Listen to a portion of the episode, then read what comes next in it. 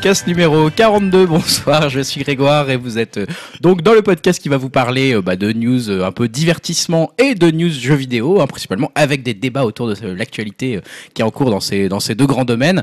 Et ben je suis pas tout seul dans ce podcast, comme vous le doutez, hein, pour les habitués, pour ceux qui nous écoutent depuis longtemps, on est là avec les quatre fantastiques ce soir, hein, j'ai envie de dire. C'est Julien, hein, que je reprends ta blague Non, les Power Rangers plutôt. les Power Rangers de, de podcast.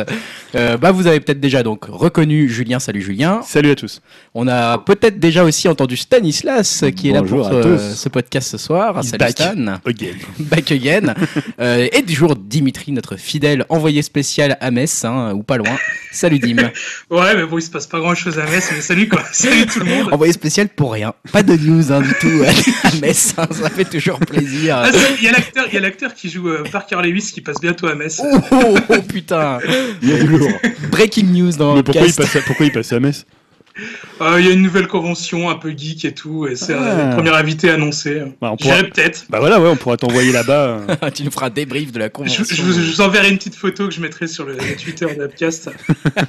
Ça serait un honneur que Parker Lewis nous dédicace un petit truc au nom d'Upcast. Honnêtement, je crois qu'on aurait atteint le but de ce podcast. Ah, euh, puis ça fera un tweet depuis, depuis combien de temps on n'a pas fait de Oh, tweet ouais, ça fait un bon mois là qu'on n'a pas fait de tweet. Ça fait un à chaque numéro, écoute, faut pas en faire trop. Euh, du coup, bah, vous l'avez entendu, on va parler euh, pas mal de divertissement et de jeux vidéo dans ce podcast. On peut, va peut-être certainement avoir une cinquième personne qui va nous rejoindre aussi dans ce podcast. Pour la première fois, on sera cinq, peut-être. Ouais, peut-être, on ne sait pas. On sait pas, hein, donc ça serait potentiellement euh, Chaton Pute, Voilà. Elohim. Elohim, euh, qui nous rejoindrait s'il le peut. On va voir euh, si les obligations professionnelles Voilà. et autres ne le retiennent pas Ouais, trop parce qu'il est au. Canada, faut dire, donc il y a un décalage. Il est au Canada, il y a un décalage horaire, on enregistre le soir, on est le 27 mars, voilà, vous savez tout, et on verra donc s'il vient. On n'a pas trop de débrief à faire, il me semble, sur le précédent podcast. Bah. Il était très bon. Non, mais c'était le truc, le truc, c'est que c'était il y a trois semaines quand même. C'était il y a trois semaines. Bah, moi, je l'ai écouté, il était très bon. C'est vrai C'est gentil. Écoute, Stan, en tant qu'intervenant de podcast, on sait pas trop citer. euh, Mais tu sais que j'ai halluciné parce que là, c'est l'épisode 42. Ouais. Et j'écoutais tout à l'heure, euh, en venant euh, pour le podcast, j'écoutais After Eight. Ouais. Et ils fêtent leur un an et c'est le numéro 35. Oh, je ne sais pas comment ils font. on Il y a est des parfois merdes. Mais, non, mais d'ailleurs, il y a des semaines où il faut 4 épisodes, c'est possible. Mais nous, je te rappelle qu'il y a déjà Bah pendant non, il y deux a- à trois mois, on Il y a enregistre pas. 52 semaines dans une année, donc 35, ils sont, ils sont juste réguliers. Quoi. Ouais, mais ils en font pas peut-être toutes les semaines. Enfin, Camille Robotique, c'est un peu le mobile podcast. il y a 15 c'est ça. milliards. Podcast Non, mais nous, on déjà C'est la trois- troisième année, nous. T'as trois mois, on n'enregistre pas, Julien. Ouais. L'été, on n'a rien à On a dire. commencé en 2014, nous. On a commencé en 2014. C'est Novembre 2014. Ouais, Novembre comme ça. 2014. Je suis plus tout à Bon. fait sûr. Bon, voilà, c'était, je me disais, putain, ils sont déjà 35, on est quoi, on est, un 42 peu, on est un peu moins régulier, donc euh, voilà, on sait que vraiment c'est les gens fidèles Mais qui nous on écoutent, privilégie la qualité à la quantité. sans vouloir euh, dénigrer bien sûr ce que fait Camus Robotique. J'allais dire, la rareté fait la qualité. Ça doit être ça, ça doit être ça. Et on va euh, tout de suite, avant qu'on commence, Oui. avant qu'on Ah, oui. commence, et oui, Eh peut-être euh, Julien, un jeu, un cadeau. un euh, jeu. Tout de suite, on appâte, on appâte le chaland. Voilà, Alors, on appâte le chaland. Donc, euh, non, en fait, on a un code à offrir pour Sniper Clips. Oh. Donc Sniper Clips, on en avait parlé quand on avait parlé de la Switch. Déjà au moment où on en avait parlé après l'événement au Grand Palais. tout à Donc, fait. Sniper Clips, c'est un jeu euh, indépendant qui a été racheté par Nintendo, euh, qui est très sympa, qui joue à 2, à 3 ou à 4 ou tout seul, mais il faut quand même plutôt C'est un y peu chiant euh, tout seul. c'est un peu chiant, il faut mieux y jouer à plusieurs, où on découpe des petits personnages de papier pour faire des formes, donc c'est vraiment très très drôle. Donc voilà, donc le premier qui met un message, qui a une Switch, c'est sur Switch, donc faut avoir une Switch. Voilà. C'est vrai que si vous voulez le récupérer pour pas avoir de, si vous n'avez pas de Switch, c'est un peu, voilà, c'est pas très, C'est un peu dommage. c'est un peu dommage, c'est pas très fair play pour ceux qui auraient une Switch. Donc juste le, la personne qui met, euh, je veux ce Sniper Clip sur Switch, Voilà. envoyez-moi ce code. Alors Là, c'est un c'est, code. vous allez sur upcast.fr, on fait Ouais, ça sur Upcast, upcast. hein. voilà, sur le forum. Voilà, bah, sur upcast.fr et, et, euh, After, After Eight, il faut peut-être plus de podcasts, mais ils ont pas des beaux concours comme ça. ouais, nous on a, on a vraiment du concours Alors. D'ailleurs, je précise que ce n'est pas. un- on nous a pas donné Sniper Clip, c'est simplement Ah que moi oui. j'ai acheté des Joy-Con. c'est Nintendo France qui. Ouais, on aimerait bien. qui Nous ne sommes, pas encore, audiences. nous ne sommes pas encore achetés, donc euh, en fait, euh, c'est simplement que moi j'avais acheté une autre paire de Joy-Con. Je ne sais pas trop pourquoi, mais j'ai acheté une paire de Joy-Con. Le seul qu'on a 4. voilà, de la modique somme de 89 euros. Et euh, voilà, donc en fait, euh, bah, dedans, tu avais Sniper Clips offert, et moi je l'avais déjà, et comme en fait, le, le, le pack avec Sniper Clip était au même prix que le pack sans. Donc forcément, je me suis dit, tiens, ça fait un bon cadeau pour, euh, pour le, le podcast. Eh bien, écoutez, en Voilà. direct, je pense que je vais essayer d'ajouter Elohim euh, à cette conversation. On va voir si ça marche. Sinon, je couperai tout ça au montage. on, On va voir, on écoute, on, on sait pas. Et puis, de toute façon, on va commencer tranquillement euh, avec les news divertissement.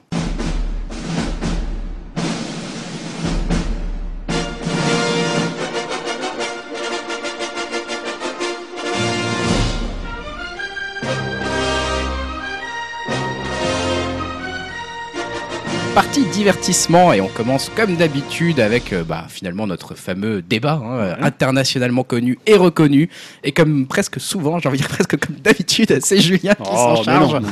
c'est Julien qui bosse pour nous hein, parce que on est des grosses feignasses et donc Julien, tu voulais nous proposer un débat sur quel thème finalement aujourd'hui? Alors en fait, je voulais poser une question à la fois naïve, innocente, mais un peu perfide, qui était la suivante. Je vais vous la poser. J'ai intitulé ça Pourquoi veulent-ils refaire nos classiques? Donc, pourquoi je parlais de ça? Parce qu'il y avait quand même de l'actualité qui s'est passée alors, sur les trois dernières semaines, avec notamment. Est-ce que tu vois que t'es mort de rire? Il y a des baillards Je suis mort de rire parce que j'entends le chien à côté de chez Dimitri qui hurle à la mort. Donc Voilà. voilà, c'est euh, le petit du podcast. En tout cas, Désolé les gars, c'est ça nous fait rire. gros connard de voisin de merde qui le fait gueuler. Si tu nous écoutes, gros connard de voisin, on te dit quand même bienvenue dans ce podcast, mais c'est sûr que tu nous gênes un peu. Allez, on va continuer sur le débat. Donc, faut-il Voilà. refaire Pourquoi veulent-ils refaire nos Oui, classiques puisqu'il y avait eu quand même euh, deux actualités importantes et ça faisait suite aussi à d'autres films euh, qui sont sortis déjà ou qui vont sortir. On en parlera tout à l'heure, mais il y a eu notamment l'annonce possible d'un- d'une suite à Gladiator. Effectivement. Alors parce que quand je dis refaire, ça peut être simplement réutiliser une licence, euh, je sais pas, il y a 10 ans, 15 ans, 20 ans qui sont passés. On a vu ça pour Trainspotting par Mm. exemple, où ils se sont dit tiens, si on faisait une suite à Trainspotting, ou alors carrément refaire un remake. L'idée c'est de voir pourquoi ils essaient de réutiliser ou de refaire un film, mais la petite particularité, parce que comme disait Stan tout à l'heure, on l'a déjà traité. euh, il y a Moi, j'ai quelques- dit ça, moi. Ouais. Voilà, tu as dit. on a Casser l'ambiance. voilà, non, mais c'est vrai qu'on avait déjà fait une partie sur les remakes, reboots, mais vraiment côté industrie, côté, euh, côté studio. Et là, en fait, euh, quand je posais la question, je disais qu'elle était euh, un peu naïve et un peu innocente, mais assez perfide, puisque finalement, on sait pourquoi ils le font, pour l'argent. Bien sûr. Il n'y a pas non plus. Ah bon? Voilà. Et bah, quand je dis argent, c'est pas. Il n'y a, rien de mal à faire de l'argent dans une industrie, mais c'est simplement faire de l'argent facile, puisqu'on s'appuie bah, sur le poids d'une œuvre culte, sur un terreau euh, de fans. Euh, voilà, forcément, c'est beaucoup plus facile quand on en avait déjà parlé à l'époque. Même pour les séries, on disait pourquoi ils refont tout le temps ces vieilles séries, la fête à la maison. euh, voilà. Non, parce que c'était plus facile, c'est plus facile de les vendre. Et euh, voilà, on avait déjà fait le, le débat sur les remakes, on avait dit un peu manque d'idées, euh, plus, plus tellement de volonté de prise de risque parce qu'il y a beaucoup d'argent en jeu. Et donc là, je voulais plutôt l'angler le, angler le débat du côté des fans, euh, qui voient toujours euh, d'un mauvais œil bah, dès qu'on touche à, ou on retouche à, à des films fétiches, des films qui ont marqué. Alors pour notre génération, c'est surtout les films des années 80. On l'a vu par exemple avec Ghostbusters quand ils ont fait bah, une sorte de reboot, mais un peu bon, qui était Féminin le reboot féminin. Ouais. Voilà, ça a un peu gueulé. On sait que s'il y avait par exemple un retour vers le futur, ça gueulerait. Mhm. Là, on a eu par exemple Matrix, il y a des rumeurs comme ça, on va en parler tout à l'heure, d'un- du- d'une annonce d'un reboot ou d'un spin-off. On ne sait pas trop quelle, quelle forme ça pourrait prendre.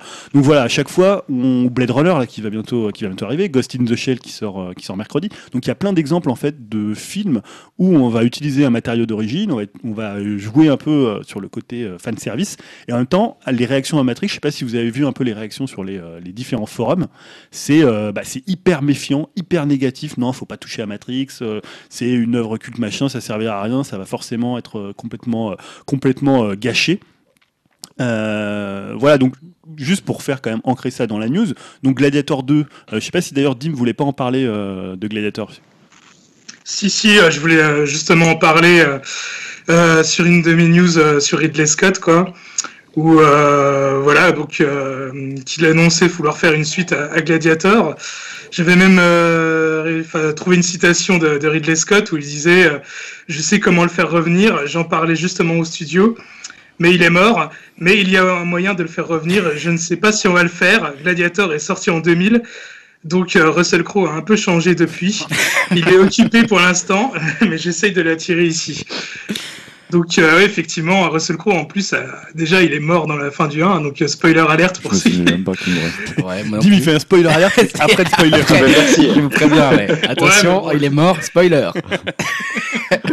Pas mal, c'est original. C'est original. Le film, a, le film a pratiquement 20 ans, tout le monde l'a vu, je pense. Donc, euh, Non, mais c'est vrai que c'est original de vouloir faire euh, un remake ou un. Je sais pas, du coup, Une il suite, a là. une suite, suite, ouais, une une suite. Une suite avec un personnage mort qui, en plus, a visiblement sombré dans l'alcoolisme entre temps, je ne sais pas, pour expliquer comment il va revenir en aussi bonne santé, hein, physique, en bonne chair, hein, on va dire ça le gros. Ça, c'est assez étrange, mais ça se figure bien dans le débat. Je pense que ça, ça a dû. Je sais pas, j'ai pas trop vérifié sur les communautés de fans de Gladiator, je sais pas s'il en reste encore beaucoup. Je sais pas s'il y a une Euh, communauté. Je sais pas s'il y a une communauté Il y a de un gros fandom euh, de Gladiator. J'aime beaucoup les films de Gladiator, personnellement. Non mais pour le coup, c'est quand même un film qui a marqué euh, les gens. En plus, au-delà, à mon avis, d'un certain public, c'est un film qui avait, un, qui a- qui a- je sais plus combien il avait, euh, combien il avait généré euh, d'argent, mais À l'époque, il avait dépoussiéré le péplum. Ouais, voilà, c'est ça. C'était un film qui avait été marquant pour, pour la façon dont, comme tu dis, ouais, voilà, dépoussiérer le péplum, re- remis au goût du jour. Et voilà, c'est quand même un film assez marquant. Moi, je trouve que c'est plutôt un bon film. hein, pas non plus. À revoir aujourd'hui, il critique. est, il est dur quand même. Mais... Il est Ah, dur, c'est-à-dire. qu'il est dur à revoir. Il, est, il a vieilli, Il a mal vieilli. Oui, il a ma vie, oui, pardon, oui. c'est dur à voir, ça faisait un peu du genre. C'est c'est- tu vois, c'est pas facile. Putain, les gars. Faut avoir le cœur à bien C'était- accroché. C'était pas ma guerre. Non, je trouve qu'il a mal vieilli, mais ça, c'est un point de vue. Et alors donc l'autre euh, l'autre euh, l'autre info c'est sur Matrix hein, puisque ça ça nous vient du Hollywood Reporter donc euh, selon eux Warner réfléchirait à un reboot de la franchise donc ça fait bah, ce qui a fait réfléchir le studio c'est bien sûr les 1,6 milliards de dollars qui ont été générés par les films des frères je dis les frères à l'époque hein, Wachowski donc là on parle de Zack Penn hein, qui était sur Electra Avengers au scénario Ah, Dim, je crois que Dim a une news à ajouter ou quelque chose à ajouter Ouais, ouais, c'est juste euh, pour dire que je crois pas que ce soit un reboot. En fait, c'est un espèce de spin-off sur euh, sur euh, la jeunesse de- du personnage de Laurence Fish- Fishburne. Zut, j'ai oublié son nom, euh, le personnage euh, Morpheus, hein. Morpheus. Ouais, alors c'est justement parce que euh, alors peut-être que maintenant ils ont précisé, mais à, à l'époque ils disaient que soit ils, ils feraient un spin-off où ils reprendraient des personnages de la série, soit Mm. ça serait un reboot. Mm. Donc on savait pas trop. Warner était un peu, alors peut-être que depuis ils ont précisé, hein, puisque la news date quand même pratiquement de 15 jours. Peut-être devant l'ampleur des fans, hein, aussi de- de- de- du mécontentement des fans, parce que quand tu as annoncé cette news, effectivement, quand il y a eu l'annonce d'un éventuel reboot de, de Matrix, c'est vrai que ça a été présenté comme ça. Ouais. Et à Ouais, ce ouais, moment-là, il y a eu une sorte de levée de bouclier euh, sur, euh, sur les internets, hein, et ça a été euh, assez dramatique, hein, parce que tout de suite, les gens étaient effectivement dans les réactions négatives que tu évoquais un peu plus tôt. Ouais, parce que si on parle d'un spin-off, pour le coup là il disait au casting, il y aurait peut-être Michael B. Jordan qui était dans Creed. Donc Ah là, oui, ça, peut, ça peut faire sens. Et alors, Ken Reeves, il dit qu'il serait partant si et seulement si les Wachowski euh, sont de la partie. Et pour le coup, c'est loin d'être gagné puisque, euh, bah, en fait, euh, les frères Wachowski, pour le coup, on peut pas vraiment les accuser d'avoir surfé sur euh, la licence Matrix. Euh, après, voilà, une fois qu'ils avaient fait, bon, après, on peut critiquer l'épisode 2, l'épisode 3, mais bon, ils l'ont toujours prévu, enfin, selon comme une trilogie. Euh, mais en fait, Lana Wachowski avait commenté la mode des reboots il y a quelques, quelques temps. Donc, il a- elle disait, ou il disait, moi je vais dire elle quand même, ils apprécient cela car c'est réconfortant, ça les fait se sentir à l'abri. Et ce que nous attendons des films actuellement, un sentiment de sécurité, des histoires originales ne peuvent, ne peuvent le fournir. Donc, eux, voilà, leur idée, d'ailleurs, leur euh, filmo a bien montré, euh, malgré tout, tout ce qu'on peut penser de leur filmo Ouais. post-Matrix, elle a bien montré qu'ils cherchaient quand même à aller sur des choses différentes, que ce soit pour Sense8, que ce soit pour. Euh, Speed Racer. Speed Racer. Speed Racer, c'était après. Ouais. Ascending. Après Ascending. Il y avait aussi. Ils euh, la page, ouais. Ouais, Claude, Atlas. Claude Atlas, voilà, où Ouais. ils ont fait quand même un truc assez différent et ils sont pas, tu vois, je sais pas, Lucas, il, pendant des années, il a porté le fardeau de, parce qu'il a bien voulu de, de Star Wars et eux, ils ont été vraiment euh, à côté, donc ça m'étonnerait qu'ils reviennent euh, pour faire un Matrix 4 ou un Matrix Reboot ou un Matrix spin-off. euh. Bah, il faudrait qu'elle soit très bien payée, du coup, maintenant, je pense, hein, les Wachowski. Ouais, Mais, mais, je pense qu'elle voudrait pas non plus. Quoique, après, euh, voilà, à part Sense8. Ils sont pas motivés par l'argent, il me Ouais. semble. hein. Non, pas que, trop, non, euh, c'est vrai. hein. Cloud Atlas, ils l'ont autoproduit, enfin avec de l'aide de financiers externes. Euh, Sense8, ils l'ont fait avec Netflix. Je pense pas que ce soit vraiment attiré par l'argent. euh, je sais pas. Je- Et puis ils sont pas très bankable en fait. hein. Je Non. pense qu'il y a aussi un truc comme Non, ça. je suis Je suis pas sûr que les studios les veuillent en fait euh, diriger euh, un reboot. Bah, je pense que maintenant leur nom, enfin, finalement, le nom de Matrix, il est beaucoup plus fort que le nom des Wachowski. Clairement. Donc finalement, que tu aurais Ouais. Matrix sans les Wachowski, c'est pour- enfin, peut-être que ça se sentirait sur la qualité du film. Ce qui est intéressant d'ailleurs, Euh, parce que ça veut aussi dire que le nom de Matrix est resté fort, malgré, entre guillemets, les, bah, justement Matrix 2 et Matrix 3, donc euh, Révolution, non, c'est euh, Reloaded, et Reloaded et Révolution, Revolution. qui étaient quand même, euh, on va dire, moins à la hauteur, en tout cas euh, Ouais. au niveau critique et au niveau public, ont eu un succès bien moindre que Matrix 1. Et euh, puis. Matrix aussi, moi je parle d'un point de vue artistique, ça me semblerait bizarre de leur d'en reparler aujourd'hui ou de le refaire aujourd'hui, puisque le message est vraiment ancré dans une époque, je trouve. Ouais. Et je trouve que ça ferait presque Ouais. un peu dépasser de redire les mêmes messages ou de leur Bah, parler on d'une pourrait autre façon. l'évoluer, ça, ça peut être intéressant de faire un reboot, ça aussi peut-être une des questions que tu voulais euh, mentionner Julien, Bah, mais ça peut être intéressant de faire un reboot justement, parce que- l'époque a évolué. Ouais. Entre temps, il y Mais a eu alors- la NSA, il y a eu le 11 septembre, enfin tu vois, il y a eu pas mal de choses qui ont fait changer la façon dont on voit la oui, mais ça technologie aussi. récha- aujourd'hui de parler de l'intelligence artificielle qui dominerait l'homme et qui lui viendrait la servir, ça serait presque réchauffé parce qu'on est en train d'en Ce parler tout le thème-là, temps. oui, mais ils peuvent faire un reboot d'une autre façon. Tu vois, enfin, ou alors, euh, je sais pas, hein, mais Julien, tu voulais dire. euh, Non, je sais pas si quelqu'un, je sais pas si Dim ou euh, Ah. Elohim voulait ajouter quelque chose. Oui, vas-y. Je trouve que refaire le- effectivement l'histoire aujourd'hui perdrait l'originalité que ça avait à l'époque. C'était quand même euh, il y a combien de temps maintenant? 17 ans, c'est ça? C'était 2000 Ouais. Euh, ouais, ouais. C'est je- 99, Ouais, ouais, il me semble. 99, ouais, je crois que c'était. Même si c'est le thème en lui-même est intemporel, je pense qu'il faudrait complètement reprendre tout à la base, quoi. Faire un spin-off ou faire un préquel, je, je sais pas comment ça pourrait se Rien le positionner. téléphone hein. de Kenny Reeves, déjà, il est déjà un peu spin. C'était hyper moderne. C'était le Nokia avec la paix, là, je sais pas Les quoi. cabines, les cabines aussi. Oui, voilà, tu vois. J'imagine qu'avec John Wick, euh, Kenny Reeves est de- redevenu un peu bankable quelque part, mais euh, Ouais. Ouais, mais je sais pas si lui seul euh, driverait les gens, quoi. Je sais pas. Euh, après, c'est générationnel, quoi. Les, les, les remakes, euh, ils les réutilisent aussi parce que ça fait revenir des gens qui n'ont pas connu ça à l'époque et Ouais, qui ont envie de redécouvrir, et ça fait revenir des vieux qui l'ont découvert et qui sont curieux. Comme tu disais. Donc, je sais euh, pas, ça peut marcher ou se casser la gueule. Ça fait 18 ans, euh, tu vois, nos Mais, euh, neveux et nièces qui ont 20 ans qui vont au cinéma, ils les ont pas vus les Matrix quoi. Ils savent Non, c'est ce ça, c'est ça, ouais, ouais, ouais. Ouais.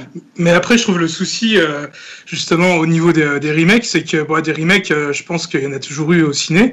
Oui. Mais avant, il y avait quand même euh, plus d'espace euh, au niveau euh, au niveau du temps. Par exemple, on prend euh, The Thing, c'est un remake d'un vieux film des années 50. euh, Scarface, pareil. Il y a toujours eu à peu près The 30 Warlocks. ans entre le- l'original et le, les remakes.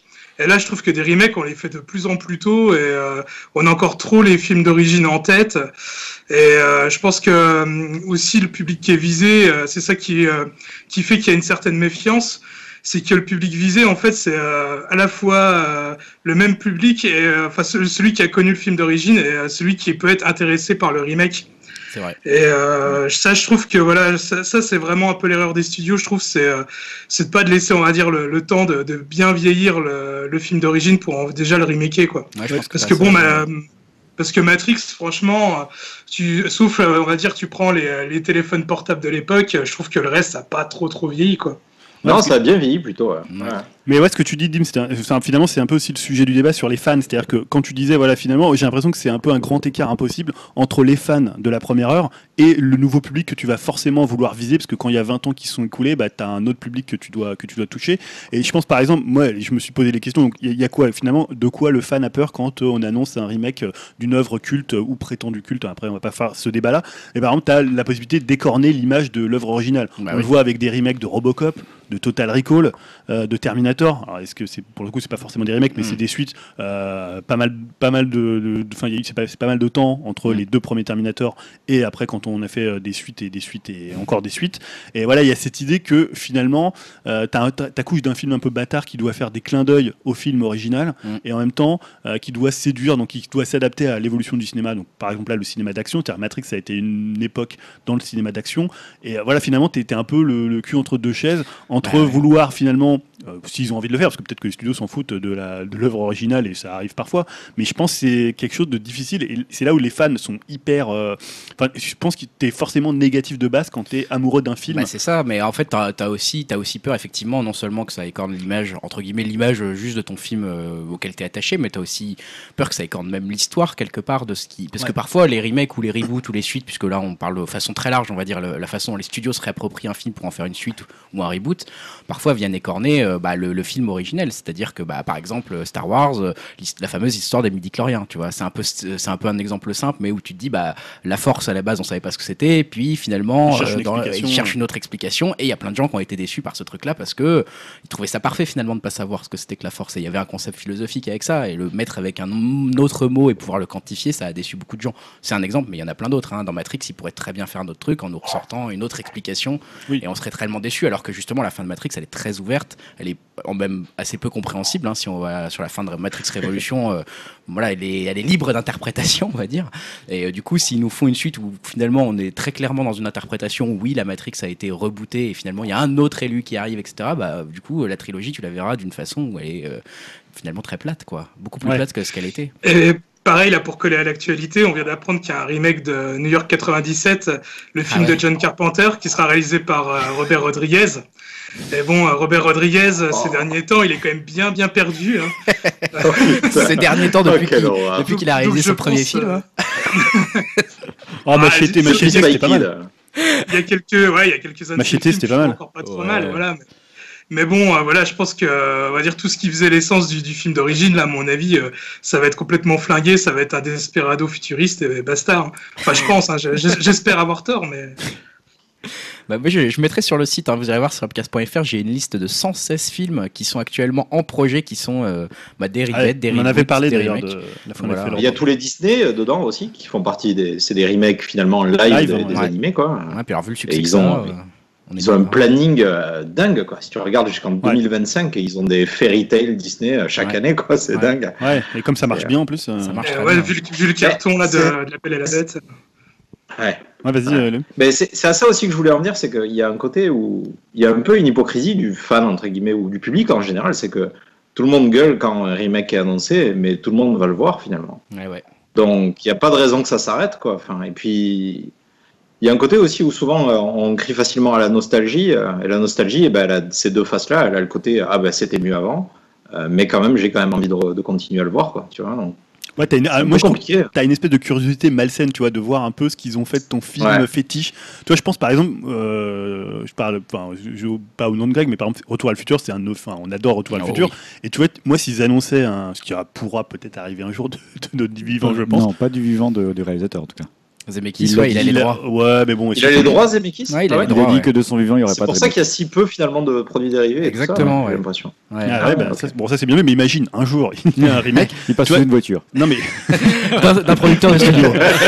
pas de chance. il, il est renversé par une voiture, un, un accident tragique, euh, complètement inattendu. Non mais ouais, tu te dis, ça, moi je- j'aurais tout de suite un a priori négatif. Ah putain, ouais. Tu vois, tu te dis, euh, ça pour- mais tu vois, et c'est ça, je trouve qu'il y a, un- il y a un de Zeus, ça. quoi. Il y a, on- non mais t'as as, l'impression que ça pourra jamais être aussi bien que qu'il y a une espèce d'image comme ça d'épinal du film figé pour l'éternité. Ouais, c'est sûr. Et voilà, quand tu, Elohim parlait finalement aussi de l'hypocri- l'hypocrisie du public, il y a aussi une espèce comme ça de rejet basique du fan. Mais Euh, ça, c'est venu. Il a raison aussi, Dim, quand il disait que c'est venu aussi après, parce que effectivement, quand tu vois The Thing euh, à la base, euh, t'es pas en train de rejeter le film euh, parce que tu te dis, ah bah il y a eu un film dans les années 40, je veux pas le voir Oui. celui-là. Enfin, tu vois, et finalement, on a évolué parce que aussi la tendance, elle s'est accélérée. Il a raison là-dessus. Oui. Et puis aussi, c'est devenu quoi. aussi c'est très ancré dans la pop culture. Mm. Euh, tu vois, c'est un truc refaire des choses. Tu vois, le- l'espèce de, de culte que tu peux vouer à une œuvre, euh, elle est très ancrée dans les années, tu vois, 80. Je pense que c'était peut-être moins le cas quand, euh, par exemple, quand euh, comment quand Scarface, quand euh, comment euh, Brian de Palma refait Scarface à partir du de l'œuvre de Hawks. En plus, ils s'en éloignent beaucoup, donc c'est peut-être un peu différent. Les films sont moins ancrés dans l'imaginaire des gens, alors que maintenant, tu as la possibilité de les revoir des dizaines et des dizaines de fois. Il y a une, une finalement la technologie a permis la répétition de la vision d'un film qui change complètement le rapport que tu peux avoir avec le film. La télévision aussi a changé le rapport que tu pouvais avoir une des choses aussi, euh, pardon, je rebondis sur euh, ce qui nous embête dans les reboots ou remakes, c'est peut-être que le fait que ça soit annoncé par des producteurs et pas par un réalisateur qui veut y mettre sa, sa patte. Ouais, tu vois. vrai. Quand tu dis que Brian De Palma refait Scarface, on se dit, ouais, c'est Brian De Palma, enfin peut-être pas à l'époque, mais voilà, on se dit, il a une vision, c'est un réalisateur qui, qui sait ce qu'il veut, ou il va dire quelque chose de différent, ou apporter quelque chose au message à l'origine. Si je me dis, si Matrix, euh, Fincher dit, je vais faire un nouveau Matrix, Non, C'est si tu, les- ah oui, si tu dis un, Voilà. un grand réalisateur se dit, Fincher dit, moi je vais faire le Ouais. remake de Matrix, je me dis, oh putain, qu'est-ce qu'il va nous faire, ça va être génial. Ouais, Oui. un peu comme quand il a fait euh, The Girl with the Dragon Tattoo, quoi. Voilà, exactement, Millennium. Ouais. Donc, euh, qui n'était pas dis- si C'est pour génial. ça que Blade Runner est, est attendu Oui. avec autant de, de Ouais. méfiance que de finalement d'envie, quoi. ouais. Parce Les que Robocop, le on a réalisateur est respecté maintenant. hein. Mais Robocop, on a bien vu ce que ça donnait. C'est- Ça a été fait par un Yasman, euh, je suis même plus qui, et le remake était vraiment pas terrible, terrible. Quoi. Ça perdait toute sa substance. Ouais, ou alors t'as le truc, tu sais, le Terminator où James Cameron te dit Ouais, c'est mon Terminator préféré depuis. Sur l'affiche. Sur l'affiche. Sur l'affiche. Le meilleur film de braquage de Pete, c'est Ouais, ça C'est ça, ça, c'est tout le temps. Mais là, là, tu sais que c'est James Cameron, donc tu te dis Merde, c'est un peu la caution, mais de la tu sais, euh, ça Ouais, marche sa pas. caution, elle marche plus, là. Ça marche plus, là. Quand il y a une citation de Tarantino sur l'affiche, en général, euh, tu peux te moquer que- Il a vu le film à 3h du matin, il a dit un truc qui a été enregistré. C'est que c'est un film série B ou série Z. Ouais, ou alors t'as par maintenant, c'est- ils vont loin parce que maintenant c'est par le producteur exécutif, tu vois, le mec, euh, genre c'est juste lui, je sais pas Ouais, trop ce qu'il a fait Il par est le passé dans un producteur. couloir. Ouais, voilà, par le Par producteur. le chéquier de. euh, Mais attendez, sur les affiches maintenant, il y a même des fois juste, même, c'est même pas des citations euh, de gens connus, c'est des tweets quoi. Ah oui, oui, oui, ça, ça, c'est l'horreur. Alors là, Ou c'est des, euh, des trucs de Allociné, notre partenaire. hein, ils Ouais, mettent des notre trucs. partenaire au ciné, eux, ils ont, ils ont la note facile. hein. Jacqueline du 92 a donné 5 étoiles à ce film. Ah, bah En plus, c'est souvent, tu sais, des citations avec euh, des trucs un peu comme les gens parlent. Ouais, tu vois, c'est un film trop cool, on a vraiment pleuré Ça m'a avec fait ma mère. Tu vois, Du coup, est-ce que tu avais fini sur ton Bah, débat non, parce qu'il y a aussi, là, c'était Elohim en parlait, la, la méfiance qu'on peut avoir des- des- vis-à-vis des, studios.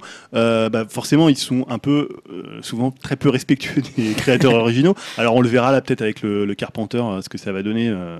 Bon, Rodriguez, en théorie, voilà, le, problème de Rodriguez, c'est pas forcément son manque de respect par rapport à l'œuvre originale, c'est plutôt son talent en tant que metteur en scène, je dirais. Toi, c'est pas, enfin, c'est pas un grand metteur en scène, Robert Rodriguez, et c'est peut-être là où le bas va plus se blesser que, à mon avis, il est peut-être très sincère dans sa volonté de, Mm, de de refaire a le, été fait, le ouais. matériau de Carpenter. Et c'est sans, sans doute un fan, euh, un fan de, de- de Carpenter, mais voilà, tu peux te dire aussi que parfois il y a le talent qui peut limiter, Mm. euh, limiter, euh, limiter la vision. Et aussi une autre, un autre élément sur les fans, c'est maintenant l'impact des réseaux sociaux. Aujourd'hui, c'est une caisse de résonance qui est énorme. Enfin, les forums, les réseaux sociaux, le net, finalement, euh, tu, tu, à un moment donné, as déjà une pétition pour faire interdire Matrix, tu as une pétition pour pas que cet acteur-là joue le rôle qui était, tu vois. Je pense que maintenant, ça prend une telle ampleur C'est vrai. euh, alors je sais pas si les studios les écoutent, c'est un truc, euh, parce que finalement les- on sait que les studios ils sont quand même à l'écoute de plein de choses quand ça concerne le public. Ouais. C'est-à-dire qu'ils font, il y a des tests, il y a des choses comme ça. Donc tu te dis finalement, est-ce que ça n'a pas aussi un impact sur la façon dont euh, dont ils décident de faire ou de refaire un film? Je pense qu'ils surveillent quand même. hein. Je pense que quand ils lancent une idée euh, d'un éventuel euh, truc, tu vois, ils le disent à deux trois reporters, c'est balancé sur quelques sites. Ils regardent comment la twittosphère réagit et à mon avis, ça peut décider de certains projets s'ils se font ou pas. hein, concrètement, euh, à un stade très avancé. Hein. Je dis pas qu'ils battent tout là-dessus, mais c'est une sorte d'étude de marché. euh, tu vois, qui regardent, ils regardent À si le public avis, réagit ou il- pas. hein. Comme tu dis, il lance des hameçons, enfin des. Ouais, c'est si, les c'est verts. ça. Et euh, ils voient que ça mord, mais à mon avis, Bad Buzz, ils s'en foutent, hein, c'est Buzz qu'ils veulent. Ouais, oui, Oui, c'est ça le problème soit- aussi. Je pense qu'ils s'en foutent que les gens crachent là, sur ils le ont dit, truc. ils ont dit. Si t'as 100 000 personnes qui disent on veut pas voir la suite de Matrix, ils se disent putain, il y a 100 000 personnes. Il y a hashtag Matrix Voilà. à 100 000 retweets. Exactement. Et ils se disent on va le faire, justement. Ouais. Je me dis que ça peut être comme ça. hein. Et alors, la, la question un peu finale, c'est est-ce que vous connaissez des remakes ou reboots qui sont euh, au moins aussi bien ou euh, qui sont, enfin, qui sont regardables ou qui trahissent pas leur original, voire qui sont meilleurs que que leur original. Alors après, il y a peut-être On aurait dû en- préparer. on en parlait tout à l'heure avec Dim, il y a des vieux, des, enfin, les vieux remakes, hein, je pense à Scarface maintenant, le, enfin voilà, où prat- pratiquement c'est deux films différents. Tu vois, il y a une espèce de ligne parallèle qui s'est créée entre, parce que Scarface est devenu culte, on parle beaucoup moins de l'œuvre originale, Mm. Euh, il y a des films comme ça. euh, C'est une bonne question. On va réfléchir. là, je sais pas si. Après une page de pub. on va faire une petite coupure montage pendant qu'on réfléchit. Non, mais il y a aussi, aussi, en a quand même. Il y a, par exemple, euh, bah, pareil, enfin, c'est que des vieux remakes, mais euh, la, la mouche de Cronenberg. Oui. Euh, il y a aussi, par exemple, euh, je trouve le Massacre à la tronçonneuse qui était sorti dans les années 2000, le premier était quand même plutôt bien réalisé, quoi. Ils veulent le refaire hein, Euh, d'ailleurs à la mouche encore une fois. hein. Ils veulent le ré-remaker là encore. hein, pour un film. Ouais, j'ai vu ça aussi. Ouais, ouais. Il y a. Zack Snyder qui avait fait aussi le remake de- d'un film de Romero. De zombies. De- Ouais. deuxième, pas zombie, de- qui était- des, des morts vivants, je C'était crois. jours. intéressant, on va dire. C'est voilà, c'était pas total ratage. Moi, j'avais pris du Non, pas total ratage. Ça perdait un peu de son. T'as aussi euh, Alexandre Aja qui avait fait euh, La colline des yeux, Exactement, ouais. C'est vrai. qui était pas mal. Qui était pas mal. Qui était pas mal. C'était pour le coup pas Mais mal. tu sais que je crois qu'à l'époque on a fait le débat sur les studios, on avait dit ouais est-ce qu'il y a des remakes? On a posé la même question, on avait dit ouais on, a, on sait pas trop, on a pas trop, et plein de gens nous avaient mis des listes et Ah, hyper, non mais hyper évidentes de films de remakes qui étaient euh, voilà donc je pense que les, Va sur webcast.fr. la, non, mais voilà, la personne la personne qui avait mis ça elle doit encore pester si elle écoute encore en disant mais attends bah, j'avais mis une liste de plus de je sais pas 50 films où les Ces remakes connards, étaient euh, ils, ils lisent pas leurs commentaires. je me rappelle je me rappelle et la liste c'est vrai qu'elle était euh, elle était assez pour le oui, coup elle- mais ça me dit quelque chose. elle était assez impressionnante, la liste de, de films de. Et à la limite, parfois, tu t'oubliais vraiment que c'était presque un remake. euh, Ah, il faudrait que je retrouve dans quel épisode on avait fait ça, mais je suis en train de regarder sur le site en même temps. mais Non, je- c'est lamentable. Ah, C'est lamentable. Ah, c'est nul. On est désolé, on s'en souvient pas, mais euh, cette personne, on s'en excuse, on recherchera entre Et alors, moi, je me rappelle, d'un- je crois que c'est un remake de. Enfin, pour le coup, c'est un copier-coller de, tu sais, de Gus Van Sant qui a refait euh, Ah bah Psycho. oui, Psycho. Ouais, Psycho, ouais. Mm. Voilà, c'est marrant Mais c'est- cette idée c'est du même plus un remake. remake, ouais, ouais, c'est c'est- plus. euh, C'est un un hommage. un. Ouais, c'est je plus sais plus aussi- comment il avait expliqué ça, mais c'était ça. me- C'est ça- un hommage, ouais. J'avais été le voir. Ça, bon. Mais c'est juste pour questionner le rapport Oui. que tu as avec l'œuvre originale. Mm. Et voir ce que ça fait de la faire dans, avec, enfin, de la même manière, mais euh, aujourd'hui. Avec des autres acteurs aussi, quand même. Oui. Précisons, juste. Donc voilà, je sais pas si vous avez d'autres choses à ajouter ou si vous avez de, par exemple d'autres exemples qui vous seraient venus en tête. De... Si on en a d'autres, euh, on te dira. Non, mais c'est intéressant. Bah, de toute quoi. façon, toutes les semaines, il y a toujours des, nouveaux des nouvelles annonces de remake Ah bah ça, oui. encore. ou reboot. Donc euh, voilà, je pense qu'on on sera amené à quand même à en reparler un de ces quatre. hein. Oh oui. Après la rubrique euh, trailer, on pourrait faire la rubrique reboot. Ouais, Ouais, c'est bah oui, bah dans les trailers, il y a souvent des reboots. On va en reparler tout à Ah, reboot- de, série pour Reboot le de coup. Et d'ailleurs, je trouve sur les, euh, les films, pour le coup, euh, les films live de Disney, je trouve que c'est un peu différent l'idée de remake parce que C'est pareil, c'est une réappropriation. c'est une réappropriation. Là, je vois pour La Belle et la Bête, enfin, t'as des plans qui sont un peu copier-coller, mais c'est assez différent quand même. Ouais. Même si le remake de Dumbo, il me fait un peu peur quand même. J'avoue live. que je suis curieux de voir ça. je suis très curieux de voir l'éléphant. Qui va jouer l'éléphant c'est ça qui va jouer l'éléphant. J'ai quelques noms à proposer. Euh, bah, je continuerai un peu. C'est dans le même sujet. Je continue avec ma news suivante. C'est euh, un peu, un peu dans la même logique, mais en même temps pas tellement à vous de voir. hein. C'est la façon dont les, les studios se réapproprient des films. Et là, c'est un cas un peu particulier euh, dont on avait déjà parlé il y a quelques temps. hein. Donc voilà, mais ça se précise en ce moment puisque c'est Netflix qui a, euh, qui a acquis les droits du dernier film inachevé d'Orson Welles, hein, The Other Side of the Wind, et qui sera du coup terminé. Qui, euh, Netflix va terminer le film d'Orson Welles hein, en respectant les consignes du cinéaste disparu en 1985, ont-ils déclaré. On espère que c'est vrai, on verra. Donc voilà, hein, c'était en avril 2016 qu'ils avaient acheté les droits de ce film inachevé d'Orson Welles pour 5 millions de dollars. Et donc euh, voilà, bah, quelques mois plus tard, ça y est, donc c'est terminé. On ne sait pas quand ça sera fait, on ne saura pas sous quel montant ils l'ont acheté exactement. Mais en tout cas, ça y est, c'est officiel. The Other Side of the Wind sera monté et finalisé sous la supervision quand même d'un de ses producteurs historiques, hein, Frank Marshall. Donc voilà, et avec l'aide du producteur polonais Philippe Jan Rimsba. Je ne sais pas si je le prononce bien. Et on- il y aura également euh, un consultant sur le projet euh, bah, de Peter Bogdanovich qui sera consultant sur le projet, hein, qui, était, le confident de, de- d'Orson Welles et qui était acteur dans le film. hein. donc euh, voilà, il est plutôt bien placé, on va dire, pour savoir un petit peu quelle était l'ambition d'Orson Welles à l'époque. Sachant que The Other Side of the Wind, c'est à la base un film qui a été tourné entre 1970 et 1976, et un film qui n'a pas été terminé, hein, comme je le disais, par Orson Welles. Donc voilà, qui a eu de nombreux problèmes sur ce film, notamment des problèmes financiers hein, qui ont empêché euh, la réalisation de ce projet à son bout. Euh, et du coup, qu'est-ce que ça raconte? Ça raconte le, le portrait d'un réalisateur en perte de vitesse qui va tenter de faire un comeback, un comeback qui ne marchera pas. hein. Donc voilà, c'est John Huston qui va, qui incarne le personnage principal, et tout ça, c'est un peu une autobiographie en fait, hein, déguisée de, à peine déguisée même d'Orson Welles, euh, qui est entou- euh, entouré de d'autres cinéastes qui sont plus ou moins dans leur propre rôle en plus. hein. Donc on pourra revoir à l'écran cette fois-ci euh, Claude Chabrol par exemple ou Denis Hopper à l'écran qui joueront plus ou moins leur propre rôle euh, dans leur vraie vie. Euh, et voilà, et du coup, euh, il avait fait un, un livre, euh, Orson Welles, avec Peter, Bogda- Peter Bogdanovich, un livre, euh, euh, on va dire, autobiographique, dans lequel il, il décrivait un petit peu ce à quoi devait ressembler The Other Side of the Wind, et ils vont se baser sur ce travail pour le faire. Donc là, on voit que c'est quand même un petit peu dans le sujet de- du, dont, dont tu nous parlais, Julien, mais on s'éloigne quand même. Ouais, Ça va encore un peu plus loin. hein. Cette ouais. fois-ci, le studio finit le film à la place du réalisateur. Un film autobiographique fini par quelqu'un d'autre. Ils osent, hein, ça va loin. Euh, donc voilà, on a eu les séries, les documentaires sur Netflix, on a eu l'animation, on a eu les pseudo-films de prestige. Et donc maintenant, euh, parce que est, on a dit, hein, Scorsese euh, est annoncé euh, notamment chez, Netflix. Et donc maintenant, bah, on a le cinéma de patrimoine, on va dire, qui est, repris en main par Netflix, hein, qui, a vraiment envie de dévorer tout ce qui se fait dans le cinéma. Donc eux, bah, ils sont quand même euh, très positifs. hein, bien sûr, on, évoque euh, un rêve qui devient réalité hein, du côté de Netflix et du côté des gens qui sont impliqués. Voilà, ils sont enfin, ils sont contents de- de- de- d'offrir au monde ce travail inachevé de Wells, je cite, hein, en respectant ses intentions artistiques. C'est une source, je cite toujours, une source de fierté pour Netflix et pour euh, pour moi-même. hein, c'est Ted Sarandos qui dit ça. Voilà, donc on n'a pas de date. Moi, ça m'a laissé quand même assez perplexe. Je me suis dit que c'était un peu lié d'une façon ou d'une autre à ton sujet des studios qui veulent Ouais. absolument euh, finalement exploiter un nom connu et un- là, en l'occurrence, un nom connu et un projet inachevé pour euh, bah, aller plus loin. C'est un film autobiographique Alors, j'ai peut-être pas tout par, compris. Ils vont le terminer comment avec? Parce que c'est. avec les montages de l'époque, avec tout ce qui a été filmé à l'époque. Ils Ah vont oui, le ils vont pas remonter, en fait. retourner Non, des non, euh. Non, euh, ils, ont, ils, ont, ils ont énormément de rush, hein, comme tu t'en doutes, Ouais. filmé pendant 6 ans, donc ils ont énormément de rush. Et il y avait. euh, L'intention était, avait été décrite par Orson Welles à Peter Bogdanovich, et donc Peter Bogdanovich, en tant que consultant, va aider à finir le film dans la vision prétendue euh, du Bah, maître. Ce, ce euh, qui me pose problème, c'est qu'une vision, ça peut bouger en fait. Donc là, c'est une vision arrêtée, bah, juste forcément avec sa mort. Exactement. Euh, c'est ça. La... Après, bon, ça a l'air d'être fait avec des gens qui le connaissaient. C'était des gens des- impliqués, mais le problème c'est qu'en plus le projet en lui-même est un projet particulièrement complexe puisque c'est euh, quand il décrit le film, je vous lis pas la citation en entière parce qu'elle est longue, mais on est en gros sur des bruits qui sont en surcouche d'autres bruits avec des voix off qui se sur qui se parlent les unes les autres, qui se répondent sans qu'on les voit forcément à l'écran. Enfin, ça a l'air d'être un projet quand même assez complexe, un film un petit peu torturé, et euh, je suis pas certain que ça va être aussi simple que ça de refaire un petit peu, bah, finalement, de d'honorer ce que vous avez Orson Welles en tête. C'est un petit peu, ça rappelle un petit peu peut-être Eyes Wide Shut. Hein, on se Oui, souvient oui, de, oui. de ce film qui était théoriquement terminé euh, par Kubrick et puis qui avait été fini quand même au montage sans la vision de Kubrick Ouais. et pourtant Kubrick était très impliqué dans ses montages mais Ouais, là ouais. il a été fini sans lui et bon euh, ça vaut ce que ça vaut hein, Eyes Wide Shut on verra pour euh, The Other Side of the Wind euh, bah, ça, la ça vaut beaucoup, Eyes. Wide Shut. On verra, on verra. je suis pas tout à fait d'accord, mais ça, Ah, c'est quand chacun même. son avis. Euh, du coup, je vais repasser la, la parole à Di, mais on va continuer sur ce sujet des, des suites, hein, je crois, avec euh, Ridley Scott. On en a un petit peu parlé.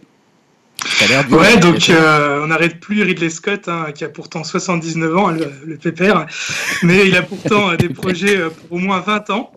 Euh, il semble être attaché à ses plus glorieuses licences, hein, comme on a pu voir avec euh, Gladiator 2, où euh, on a aussi évoqué euh, la suite de Blade Runner, euh, il à la production. Mais il s'arrête pas là, car son prochain film, Alien Covenant, qui sort dans deux mois, aura le droit non pas à une suite, ni deux suites, mais bien à trois suites. Il a même annoncé le titre de la première, Alien Awakening, qui devrait se situer entre Prometheus et Alien Covenant. C'est bien, avec tout ça, je pense que le grand public ne sera pas du tout paumé. C'est clair, je comprends déjà plus rien. hein. Entre parenthèses, hein, sur mes notes, j'ai marqué ironie, lol. On sait, on sait jamais qu'on n'ait pas compris. Et euh, voilà, et c'est pas fini car les films suivants se placeront euh, après le tout premier film Alien. Donc euh, je dois bien avouer que je comprends absolument pas la stratégie de la Fox. Ils vont vraiment réussir à flinguer la licence, j'ai l'impression. Euh, pourtant, je suis quand même un défenseur de Prometheus. Donc il a, il a des défauts, c'est clair, mais au moins il essaie d'a- d'apporter une nouvelle vision à la licence. Je dirais même que depuis le début de la saga, chaque film était différent les uns des autres. Là, j'ai envie de laisser le bénéfice du doute à Covenant, mais euh, j'ai l'impression qu'on va se taper un remake du 1. Donc, euh, si tous les deux ans, euh, on a à peu près le même film, je vois pas trop l'intérêt. Pour Covenant, j'ai plus envie de découvrir, on va dire, toutes les questions laissées en suspens de Prometheus. Alors, j'espère que le trailer de Covenant est trompeur, qui nous laisse imaginer un nouveau Alien 1, mais euh, pour appâter le chaland, alors que en fait, ça sera une vraie suite euh, digne de ce nom à, à Prometheus. Donc euh, je vois bien aussi les mauvaises langues et les gens qui me connaissent bien me dire euh, ouais mais avec Star Wars 7 c'est pareil. Alors ok ça ressemble beaucoup aux anciens Star Wars 7 C'est- ça- ça- on n'a même pas le temps de t'accuser, merde. mais, mais voilà Star Wars 7 ça apporte aussi euh, beaucoup d'éléments nouveaux euh, surtout quand on s'intéresse à l'univers étendu. Non mais Dim, t'es en train de Et là- faire une news sur Star Wars là, salaud. non Ah, le ah bah, écoute, ça, ça fait longtemps que j'avais pas fait un point Star Wars.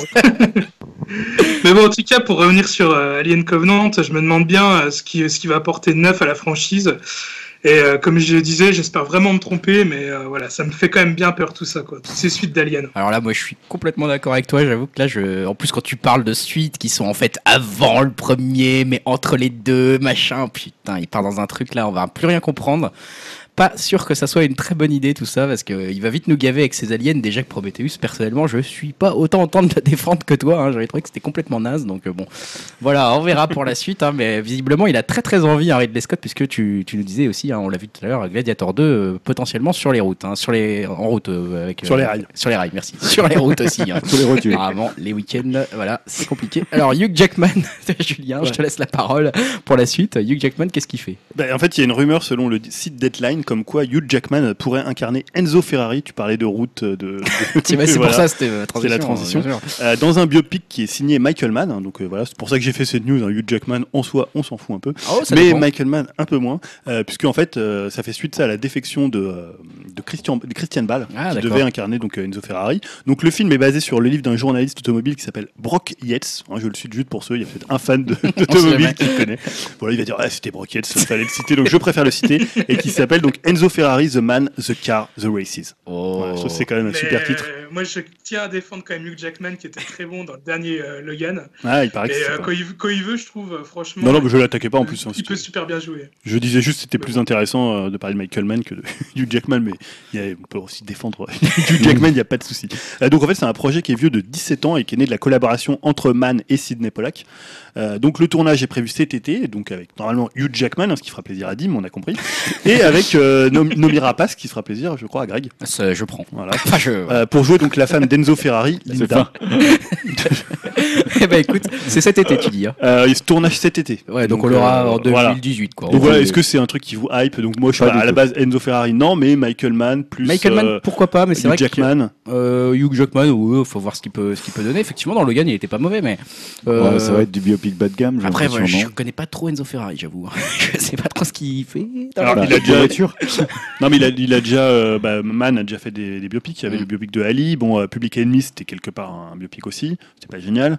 Euh, Ali, c'était plutôt pas mal. Mais voilà, bon, c'est quand même un réalisateur. Même si, on va dire que, pas qu'il est en perte de vitesse, mais il est un peu perdu. Mm. Je pense, Michael Mann, je sais pas trop. Enfin. Il fait pas des mauvais films, mais voilà, il a un peu mal à retrouver un peu, euh, bah, je sais pas, le, le mojo qu'il avait dans les années euh, 90. euh. 90, fin 90, ouais. Ouais, même moi, je trouve par exemple que Miami Vice est un film assez génial. Ouais. voilà, on pourrait avoir ce débat. Je l'ai pas encore vu. il faudra avoir un débat sur Miami Vice. Je crois qu'Yao euh, est pas fan non plus. Ah ouais si je me souviens bien, je il se moque de toi à cause de ça. Ah, par exemple, moi, je préfère revoir Miami Vice que Hit. Ah ouais, d'accord, Ouais. ok. Bon, bah écoutez, dans les commentaires, Oh. lâchez-vous sur upcast.fr, hein, lâchez Julien. On fera un conseil Miami Vice encore. un je- je m'engage à revoir le film pour le. moi, j'adore ce film. Et je continue, je reprends la parole après Julien euh, sur une autre news euh, sur euh, le cinéma français Ah hein, cette fois-ci. En hommage à Stan. Quelle transition, n'est-ce pas fait une sorte d'accent marseillais, Je sais pas, écoute, je me suis lancé. C'est comme ça. Là, je- Les amateurs de Batavia Je- c'est parce que je parle de notre cinéma national. je voilà, suis ému. Je suis ému parce que son état est, à ma foi, apparemment désastreux, en tout cas aux États-Unis. hein. c'est c'est ce qui est euh, ce qui est ressorti entre nos deux podcasts. Parce qu'il y a une tribune, hein, je sais pas si vous avez entendu parler de ça, qui est parue dans The New Yorker, donc pas n'importe quoi, euh, de Richard Brody, qui est le critique cinéma de The New Yorker, qui est assez connu aux États-Unis et qui s'en est pris assez violemment euh, au cinéma français et surtout à son manque d'innovation dans le cinéma français. hein. Alors, il s'est appuyé sur un documentaire, le documentaire de Claire Simon, Le Concours. Je ne sais pas si vous l'avez vu, c'est sorti en février. On a entendu parler ouais, du Voilà. sur la Fémis. Comment? Oui, c'est ça, exactement, exactement. Donc euh, voilà, sur lequel il a apparemment réagi à ce documentaire et il a souligné les failles de l'enseignement du 7e art en France. Euh, je vais citer pas mal un petit peu ce qu'il dit, hein, mais en gros, voilà, lui, c'est un adorateur de la nouvelle vague. Hein, il a fait d'ailleurs une biographie sur Jean-Luc Godard et il a, il dit carrément, il met les pieds dans le plat, il dit que la France n'a produit aucun cinéaste d'importance depuis 30 ans. Alors, d'accord ou pas, on verra, hein, mais euh, voilà, il, il dit pour le moment impossible de ne pas noter que le cinéma français n'a produit aucun cinéaste d'importance depuis 30 ans. Il continue également à s'attaquer au formatage académique des écoles de cinéma françaises, qui, selon lui, restreindrait euh, l'audace des jeunes cinéastes. hein. Euh, justement, on l'a dit, la Fémis, hein, qui était euh, au, cœur du sujet de Claire Simon, le concours, et qui lui a inspiré cette tribune. Voilà, donc lui, il dit euh, plutôt que d'éduquer les élèves à casser les règles, l'école a formé promotion après promotion des étudiants reconnaissants et obéissants, glissant les histoires de leur vie et de leur temps dans un package de formes préexistantes, écrasant leur inspiration selon les normes de l'industrie, mais peut-être ont-ils été pris dans cette école en fonction de leur aptitude à adopter ce comportement. Donc il est assez violent quand même hein, auprès des écoles de la Fémis qui en gros sont plus que des moutons bons à reprendre les codes du cinéma français. Il a ensuite, euh, il développe ensuite sa conception de la créativité. Pour lui, qu'est-ce que c'est que la créativité? Pour ce fameux Richard Brody, critique de cinéma de son état, l'aptitude à renouveler des formes, l'inventivité, mais aussi l'aptitude à inventer des modèles économiques pour ne pas brider cette créativité. Euh, dans ses choix de critique exprimés tout au long de l'année, euh, Brody défend justement le cinéma, lui, plutôt indépendant, qui, euh, selon lui, est plutôt confortablement produit, hein, au sens il a de l'argent, en gros, contrairement au cinéma français, qui euh, est, en gros, complètement sous perfusion du système public français. En gros, hein, c'est un peu ce qu'il dit. Donc on voit qu'en plus, au-delà de critiquer juste le système de formation français, il va plus loin, il critique également le système de financement euh, des- du cinéma indépendant français et de sa capacité justement à aller investir de l'argent dans les films un petit peu plus audacieux euh, que ce, qui peut arriver aux États-Unis, puisque ça c'est l'autre l'autre problème qu'il y a également aux États-Unis. C'est là, là, je reprends cette fois-ci. on dérive un petit peu le problème puisqu'on va aller vers un, autre sujet. C'est cette fois-ci comment marche en ce moment effectivement le cinéma français aux États-Unis. Marche pas très bien le cinéma français en ce moment aux États-Unis. Là, je reprends les propos qu'Isabelle Giordano a donné un petit peu euh, aux États-Unis en ce moment puisque c'était la fête du cinéma français aux États-Unis euh, entre nos deux, podcasts. Et elle le dit elle-même, hein, il faut le reconnaître. Il y a dix ans, on avait plus de succès au box-office américain que maintenant. Euh, Aujourd'hui, on est dans une période difficile et on a du mal à, à s'en sortir. Alors c'est vrai qu'en plus, malheureusement, euh, en 2016, euh, on avait, euh, on a fait une chute entre 2016 et 2015 de 69% du, de la représentation des films français au box-office américain, hein, qui est exprimé en dollars. hein. donc attention, c'est une chute des entrées, hein, du nombre d'entrées. Donc voilà. Euh, donc euh, effectivement, en plus, en 2016, on avait quelques gros blockbusters qui venaient un petit peu se, tirer ce chiffre vers le haut, puisqu'on avait Lucy ou Taken, par exemple, apparemment, qui était sorti en 2016, qui euh, venait un peu tirer les, films français, on va dire, euh, vers, vers le haut. Bon, il s'avère qu'en général, quand on pense film français, on pense pas forcément à Lucy ou à Taken, hein, en général. Qu'en est-il un peu de la représentation des films un peu plus audacieux, pour dire ça poliment, aux États-Unis? Bah, c'est pas non plus exceptionnel, hein, puisqu'il y a très très peu de films en fait qui, ont, qui arrivent à être euh, même projetés dans des salles en fait aux États-Unis euh, pour les films un peu plus indépendants, on va dire. Et, euh, et du coup, par exemple, ils prennent le- l'exemple de Dipan, hein, euh, Dipan, je ne sais plus comment on le prononce, Dipan. Audiard, Dipan. Dipan, pardon, Dipan d'Audiard, qui donc avait gagné la Palme d'Or en 2015, donc ce qui lui fait déjà une belle, une belle exposition même aux États-Unis, et qui a fait moins de 250 000 dollars au box-office américain, donc ce qui est un chiffre quand même un petit peu décevant, on peut le dire, sachant que justement il y a une dizaine d'années, c'est François Ozon cette fois-ci qui déclare que bah, dans les années 70, dans les années 80, le cinéma français était plus respecté, et maintenant c'est plutôt une niche. euh, ça c'est François Ozon qui, dit ça à IndieWire. Euh, là, le plus gros succès français euh, au, au cinéma récent, c'est le seul qui a dépassé les 2 millions euh, d'entrées au, au box-office américain, c'est Elle, hein, de Paul Verhoeven, qui a été euh, bien sûr boosté par, par la nomination de Isabelle Huppert aux Oscars. Ouais, Est-ce que c'est un film français C'est un autre débat? Est-ce que c'est un film français? Ça reste en plus un autre débat. Bon, voilà, néanmoins, il y a quand même de quoi un peu se réjouir prochainement, on va dire, sur le, le potentiel succès du cinéma français aux US. hein. Il y a ce, The Salesman qui, qui a été coproduit par Arte et France Cinéma qui a fait plus d'1,7 million d'entrées au box-office. Euh, Magnol- Alors, il y a un film que je connais pas qui s'appelle Magnola's I'm Not Your Negro, directed, euh, qui a été réalisé par Raoul Peck et produit euh, bah, pareil, euh, par Velvet Film, donc qui est une société parisienne et qui a déjà fait plus de 5,5 millions d'entrées. Donc là, voilà, moi j'en ai jamais entendu parler de ce film. Ah, c'est des films financés par les Français. Ouais, c'est souvent comme ça en fait. hein. En plus, dans ce qu'ils considèrent comme réalisé comme, enfin, des films français, ça peut être uniquement un financement français. Par exemple, quand Arte va produire un film, s'il Ouais. fonctionne bien, ça, ça peut marcher, hein, tout simplement. Alors c'est vrai que la- le gros problème de tous les films indépendants, euh, entre guillemets indépendants français, euh, aux États-Unis, on l'a dit, c'est un peu d'arriver en salle en fait. C'est même pas tellement de convaincre le public d'aller voir un film en sous-titres, hein, parce c'est déjà très difficile aux États-Unis. Les gens aiment pas les sous-titres et n'y sont pas habitués. Mais c'est qu'en plus, il faut tout simplement bah, déjà être dans la salle sur laquelle on est diffusé. Et il y a peut-être une potentielle solution qui est en train de se dessiner euh, euh, pour le film, le cinéma français un peu plus indépendant aux États-Unis. Bah, c'est à nouveau les plateformes de VOD. On revient à Netflix euh, qu'on abordait un petit peu plus tout à l'heure. Pourquoi? Bah Parce que tout simplement, on a eu quand même une bonne nouvelle. Alors, je sais Divine qui a été euh, racheté par Netflix, par exemple, aux Mhm. États-Unis, et qui va être diffusé du coup sur la plateforme Netflix américaine. Et euh, pour eux, c'était, on va dire, euh, pour l'équipe de production de, de Divine, c'était une excellente surprise et c'était un excellent moyen de se faire distribuer aux États-Unis parce que sinon, ce n'était pas le cas. C'était pas visible pour les Américains Divine. Ouais. Là, maintenant, ça va l'être et ça va être sur le catalogue américain de, de- de Netflix. Donc euh, pour eux, c'est vraiment, ils le disent d'ailleurs, hein, c'est un grand pas et, euh, et c'est une première, un premier pas vers euh, peut-être le futur du cinéma d'exploitation français aux États-Unis qui passerait peut-être voilà, par Netflix ou Amazon ou ce genre de choses. Euh, sachant que bah, pour l'activité et les sorties en salle, a priori, on serait plutôt réduit au plus gros box-office et de plus en plus, ça serait comme ça. Donc euh, voilà pour ce petit point sur le cinéma français aux États-Unis. Je sais pas si vous avez des remarques à faire. Je suis désolé, c'est pas très joyeux pour le cinéma Non, c'est surtout que c'est- enfin, ça, ça serait presque un débat à faire. Il y a beaucoup de choses, en- enfin, tu as dit beaucoup de choses, euh, il y a des choses avec lesquelles je suis d'accord. Après, le, je pense que le problème, c'est que par rapport à la nouvelle vague, où tu avais vraiment.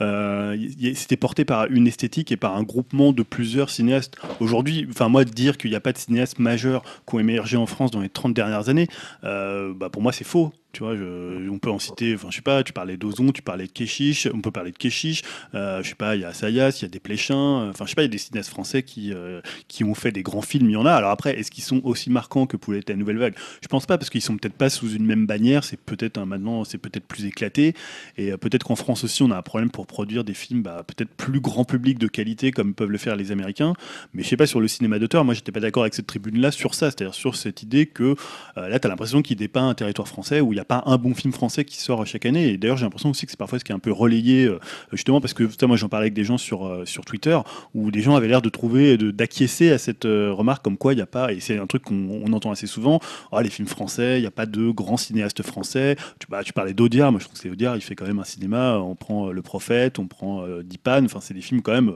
qui sont d'une bonne qualité. Je, je trouve pas qu'il y ait un désert total dans le cinéma français, comme il peut y avoir dans d'autres cinémas, même à une époque comme le cinéma italien à une certaine époque.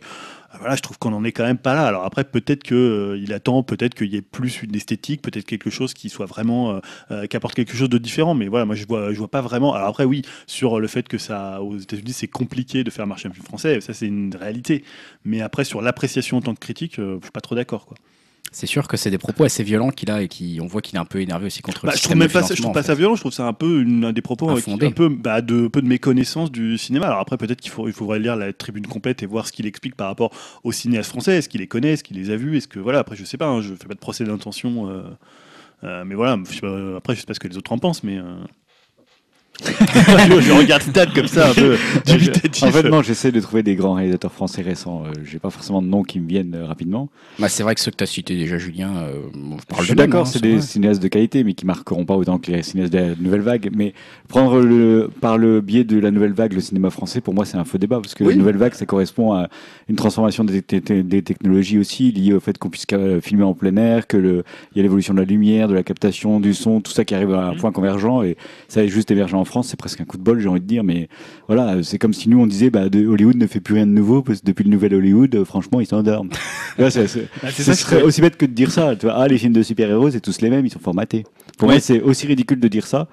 Donc, comme, tu- comme tu disais, c'est, il faut voir ce qu'il connaît un peu du cinéma, Ouais. etc. Euh, Après, peut-être qu'il peut y avoir un questionnement sur la fémis, sur l'uniformisation euh, des il y a une cinéastes qui en uniformisation. Je suis sortent. assez d'accord sur Voilà. ce point de vue. C'est, il y a eu des reportages sur ça, la façon dont c'est fait. Donc, euh, en fait, finalement, souvent, on voit des, des réalisateurs qui sortent de la Fémis parce qu'ils ont une certaine façon de cadrer. Ozon est sorti de la Fémis et au début, il filmait à la Fémis. C'est un cadrage précis, une lumière précise. Tu sens que c'est vraiment fait ré- réaliser son un cahier des charges. ouais, c'est scolaire, quoi. Voilà, c'est assez scolaire. Il y a beaucoup de réalisateurs qui sortent de la Fémis où tu te dis ça se voit. Mais après, c'est des gens aussi qui ont, s'ils sortent de cette école, ils ont appris des choses, ils ont aussi des choses à dire et Hmm. ils s'épanouissent avec le temps, etc. Ça formate pas vraiment. Les gens trop formatés, ils disparaissent, euh, ils font de la pub ou des trucs comme ça. Mais si Ozon aujourd'hui a émergé, c'est pas juste parce qu'il sort de la Fémis, c'est qu'il a appris les codes. Ouais. C'est quelque chose de plus. Ouais, non, mais ça, je suis d'accord. Et je sais pas, peut-être, euh, donc, t'es au Canada, donc je sais pas, le cinéma français, il est vu comment euh, Je sais pas si t'as un regard ou si. euh, Ben, alors, mon, mon propre regard, c'est que je suis quand même d'accord avec le fait que le, le cinéma français manque d'originalité. Mhm. Et puis surtout, les réalisateurs manquent de personnalité. C'est-à-dire, quand on, on met en avant la personnalité d'un réalisateur français, c'est souvent euh, parce qu'il écrit des dialogues d'une certaine manière ou travaille avec tels acteurs. C'est pas pour sa façon de filmer, en fait. Euh, à part euh, quelques-uns comme euh, Gaspard Noé, Quentin Ouais. Dupieux, qui ont une vraie personnalité graphique et technique. Euh, pour beaucoup, c'est un peu, on est encore dans la tradition du théâtre filmé, je trouve. Et c'est ce qui manque. Là, là-dessus, je suis d'accord avec lui, c'est-à-dire qu'ils n'ont pas de, ils ont pas esthétique, d'esthétique ouais. propre en fait. Ouais, il n'y a pas de, il a pas de direction artistique quoi. Euh, Ozon, Ozon en a, euh, Jeunet en a, enfin voilà, il y a quelques uns, mais il y en a pas des dizaines quoi. Et ça manque un peu. Et, euh, mais après, au Canada, bah, pff, euh, comment dire, ici quand même, le cinéma français est quand même super populaire. Les comédies françaises marchent super bien. Euh, au Québec merde. en tout cas. hein. Merde, Enfin, lesquels euh, alors Danny Boone. euh, c'est- bah, les mêmes, les mêmes qu'en France, hein, je vais vous dire, à chaque fois qu'il y a un gros succès en France, euh, ça cartonne ici, quoi. hein. les gros Danny Boone, les gros trucs comme ça, ça marche aussi, euh, évidemment, quoi. Ah putain. voilà le cinéma Euh, français. ouais, ouais, ouais, ouais, c'est c'est triste. Mais après, il y a aussi, euh, il y a aussi d'autres films qui marchent, euh, qui marchent dans le coin.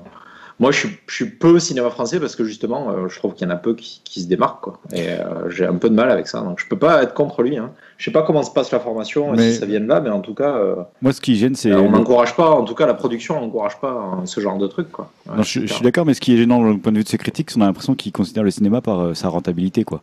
C'est sous prétexte Ouais, que le film ça ne c'est marche idiot, pas. ça Voilà. c'est complètement con. Ça, ça fait un peu d'accord. balufront et on compte les millions de dollars, il n'y a pas de millions de dollars, donc c'est que c'est un Ouais. film de merde. Ah, c'est ça le système. Ouais, il, dit quand même, il dit quand même qu'il pense pour lui, il n'y a aucun film français qui a eu l'influence qu'a pu avoir par exemple la nouvelle vague. Donc c'est aussi une question de notoriété.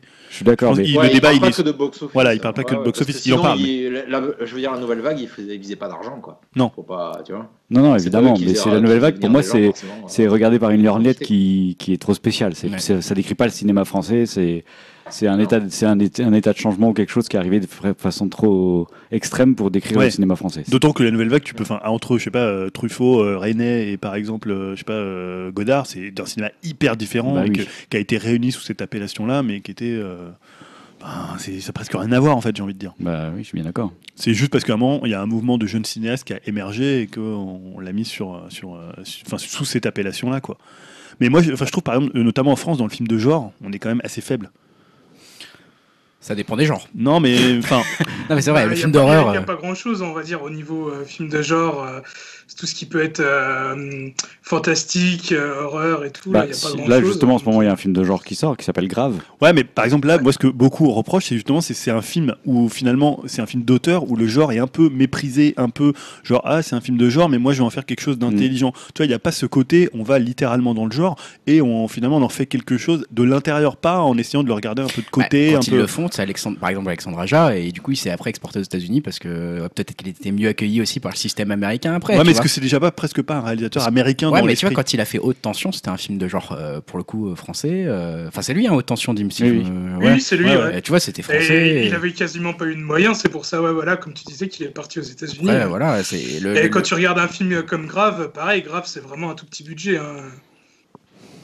Mais Ouais, moi, tu vois, ça. sur Grave, j'ai entendu des, des- des critiques dans, sur ce sens-là, dans ce sens-là, c'est-à-dire voilà, c'était le film classique euh, de genre qui était un peu vu côté film d'auteur, tu vois, le, Ouais. voilà.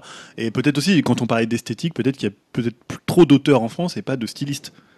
C'est vrai que. Tu des- vois, comme ce que disait Ouais. Elohim sur finalement que des gens, des, des réalisateurs qui n'ont pas forcément une esthétique. Après, ça dépend. Par exemple, moi, je trouve que Keshish, il a une esthétique. Pour moi, Mm. c'est c'est un styliste et c'est aussi, euh, c'est aussi un auteur. Je trouve que Desplechin, alors il est peut-être plus auteur que, mais je trouve que c'est un grand metteur en scène. Après, ça dépend ce qu'on attend en termes de, de style. Mais bon, après, voilà, c'est un Vaste vaste débat. débat. On Ouais. aurait pu le faire en Ça, non mais ça a lancé quelques. Dites-nous hein, dans les commentaires si vous avez, euh, si vous en savez un peu plus, si vous êtes comme Elohim à l'étranger, comment est perçu le cinéma français euh, dans votre, dans le pays où vous vous situez, et puis éventuellement si vous vous êtes déçu de ce, de l'état que, un peu triste que, que ce critique. Moi, a je pense qu'il va y avoir beaucoup de critiques négatives sur le cinéma français. Moi, c'est quelque chose que je retrouve beaucoup sur euh, les gens dans, dans ma timeline euh, Twitter, des gens qui disent voilà, les films français, genre je regarde Ah pas, bah, c'est pourri. Moi j'ai beaucoup de mal aussi, hein, donc euh, j'ai fait cette news, mais moi personnellement j'ai beaucoup de mal avec le cinéma français en général. hein, donc euh, je suis un peu, euh, voilà, ce, ce côté théâtre euh, avec une, euh, un côté jou- un jeu que, que je trouve faux en permanence, euh, j'ai beaucoup de mal avec ça, quoi. Donc bon, voilà, dites-nous dans les commentaires, on relance un autre débat là-dessus, hein, donc on va pas partir, mais il y a une autre question, je crois que c'est, je vais passer la parole à Dimitri, euh, qui va également nous demander notre avis. Beaucoup de débats ce soir, hein, beaucoup de questions à se poser.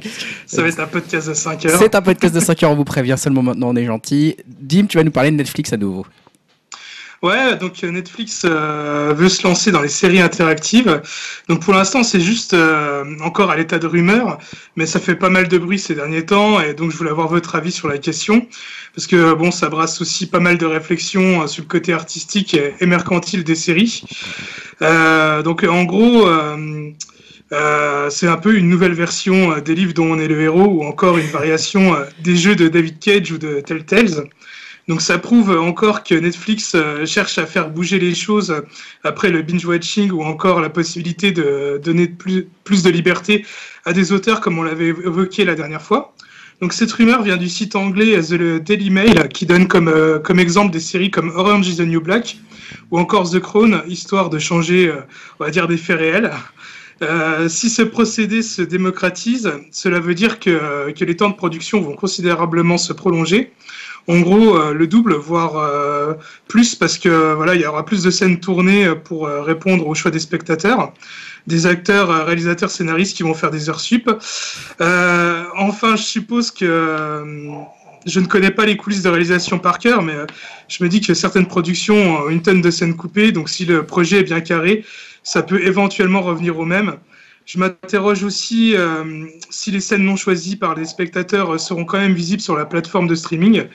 Après tout, euh, moi par exemple, je prends l'exemple euh, quand je finis un jeu de type Heavy Rain, j'aime bien ensuite aller voir sur YouTube les autres fins et les autres embranchements. Donc, euh, enfin voilà, j'essaye enfin de trouver un peu du positif là-dedans, mais euh, bon, je vais être honnête avec vous, je suis pas particulièrement euh, pour le procédé. Moi, j'aime quand les réalisateurs, ou dans le cas des séries, des showrunners, ont une vision forte, euh, quitte à ce qu'on m'impose un point de vue, euh, même si cela me déplaît. Je trouve ça dommage euh, que là, cette vision soit sacrifiée à celle du spectateur. Ça me fait un peu penser à la polémique qu'il y avait eu pour Walking Dead sur la violence au début de la saison qui est en cours actuellement. Et les diverses pétitions un peu de, de Google pour rendre la série moins choquante. Enfin voilà, merde, quoi. si tu regardes Walking Dead, euh, tu regardes pas la fête à la maison. Donc euh, voilà, enfin j'ai donné mon avis. Je voulais savoir un peu euh, si vous, vous avez des choses à ajouter ou ce que vous en pensez. Les séries interactives. Purée, vaste Ouais, sujet. déjà, tu as cité, moi je citerai une série française qui s'appelle Salut les homards, qui était une série des années euh, 80-90 où en fait, à la fin, tu avais, euh, ça se terminait sur une espèce de cliffhanger et tu avais un numéro de téléphone euh, à appeler, je crois, et tu en fait, euh, tu, tu mettais en fait la fin que tu voulais. Donc il y avait deux propositions, euh, je sais pas, vous voulez que machin aille avec, euh, avec, euh, je sais pas, euh, une fille, machin, ou que par exemple il rentre chez lui, et tu votais. Donc tu avais deux choix, je crois. Et à la fin, l'épisode qui était après, euh, je sais plus combien- tous les combien c'était, euh, c'était tourné comme C'est ça. et incroyable. voilà, c'était déjà une série interactive. Salut les homards. Mais en même temps, tu disais, oui, toi, enfin, la vision du réalisateur, moi je suis complètement d'accord avec cette vision. Après, euh, on sait que les, ceux qui n'ont pas les director cut, euh, ça se fait comme ça aussi. C'est-à-dire que tu as des projections, Ouais. euh, des projections euh, pour le public. Et puis bah, finalement, c'est interactif. Les gens disent, non, j'ai pas trop aimé ce personnage. euh. Ah, c'est ce qui se passe dans les films euh, Dans Batman les versus films. Superman. Ouais, ou mais dans les ça. séries. Ouais, mais le souci pour moi, c'est que généralement, c'est des séries quand même, on, on le- on commence déjà à la regarder. Et euh, voilà, quoi. Moi, je trouve que c'est dommage que des spectateurs Ah oui, horrible. leur Non, vision des choses. Ah, je suis. Alors que, le, alors que le film, c'est une projection test, on le voit pas avant. Oui, oui. Donc euh, on, voit le, on voit le produit fini euh, tel quel une fois en salle. Quoi. Ah oui, non, mais c'est. Ouais, après, c'est un, un système de, de- Finalement, c'est presque. Pour le coup, ça peut être marrant en, en termes de. en termes, finalement, dans une série, ça peut être quand même un, un processus intéressant. Mm. D'avoir finalement plusieurs. parce que là, là je sais pas si. il ferait comment, en fait Tu choisirais la, la, la seconde partie et ils auraient tourné les deux parties, c'est ça?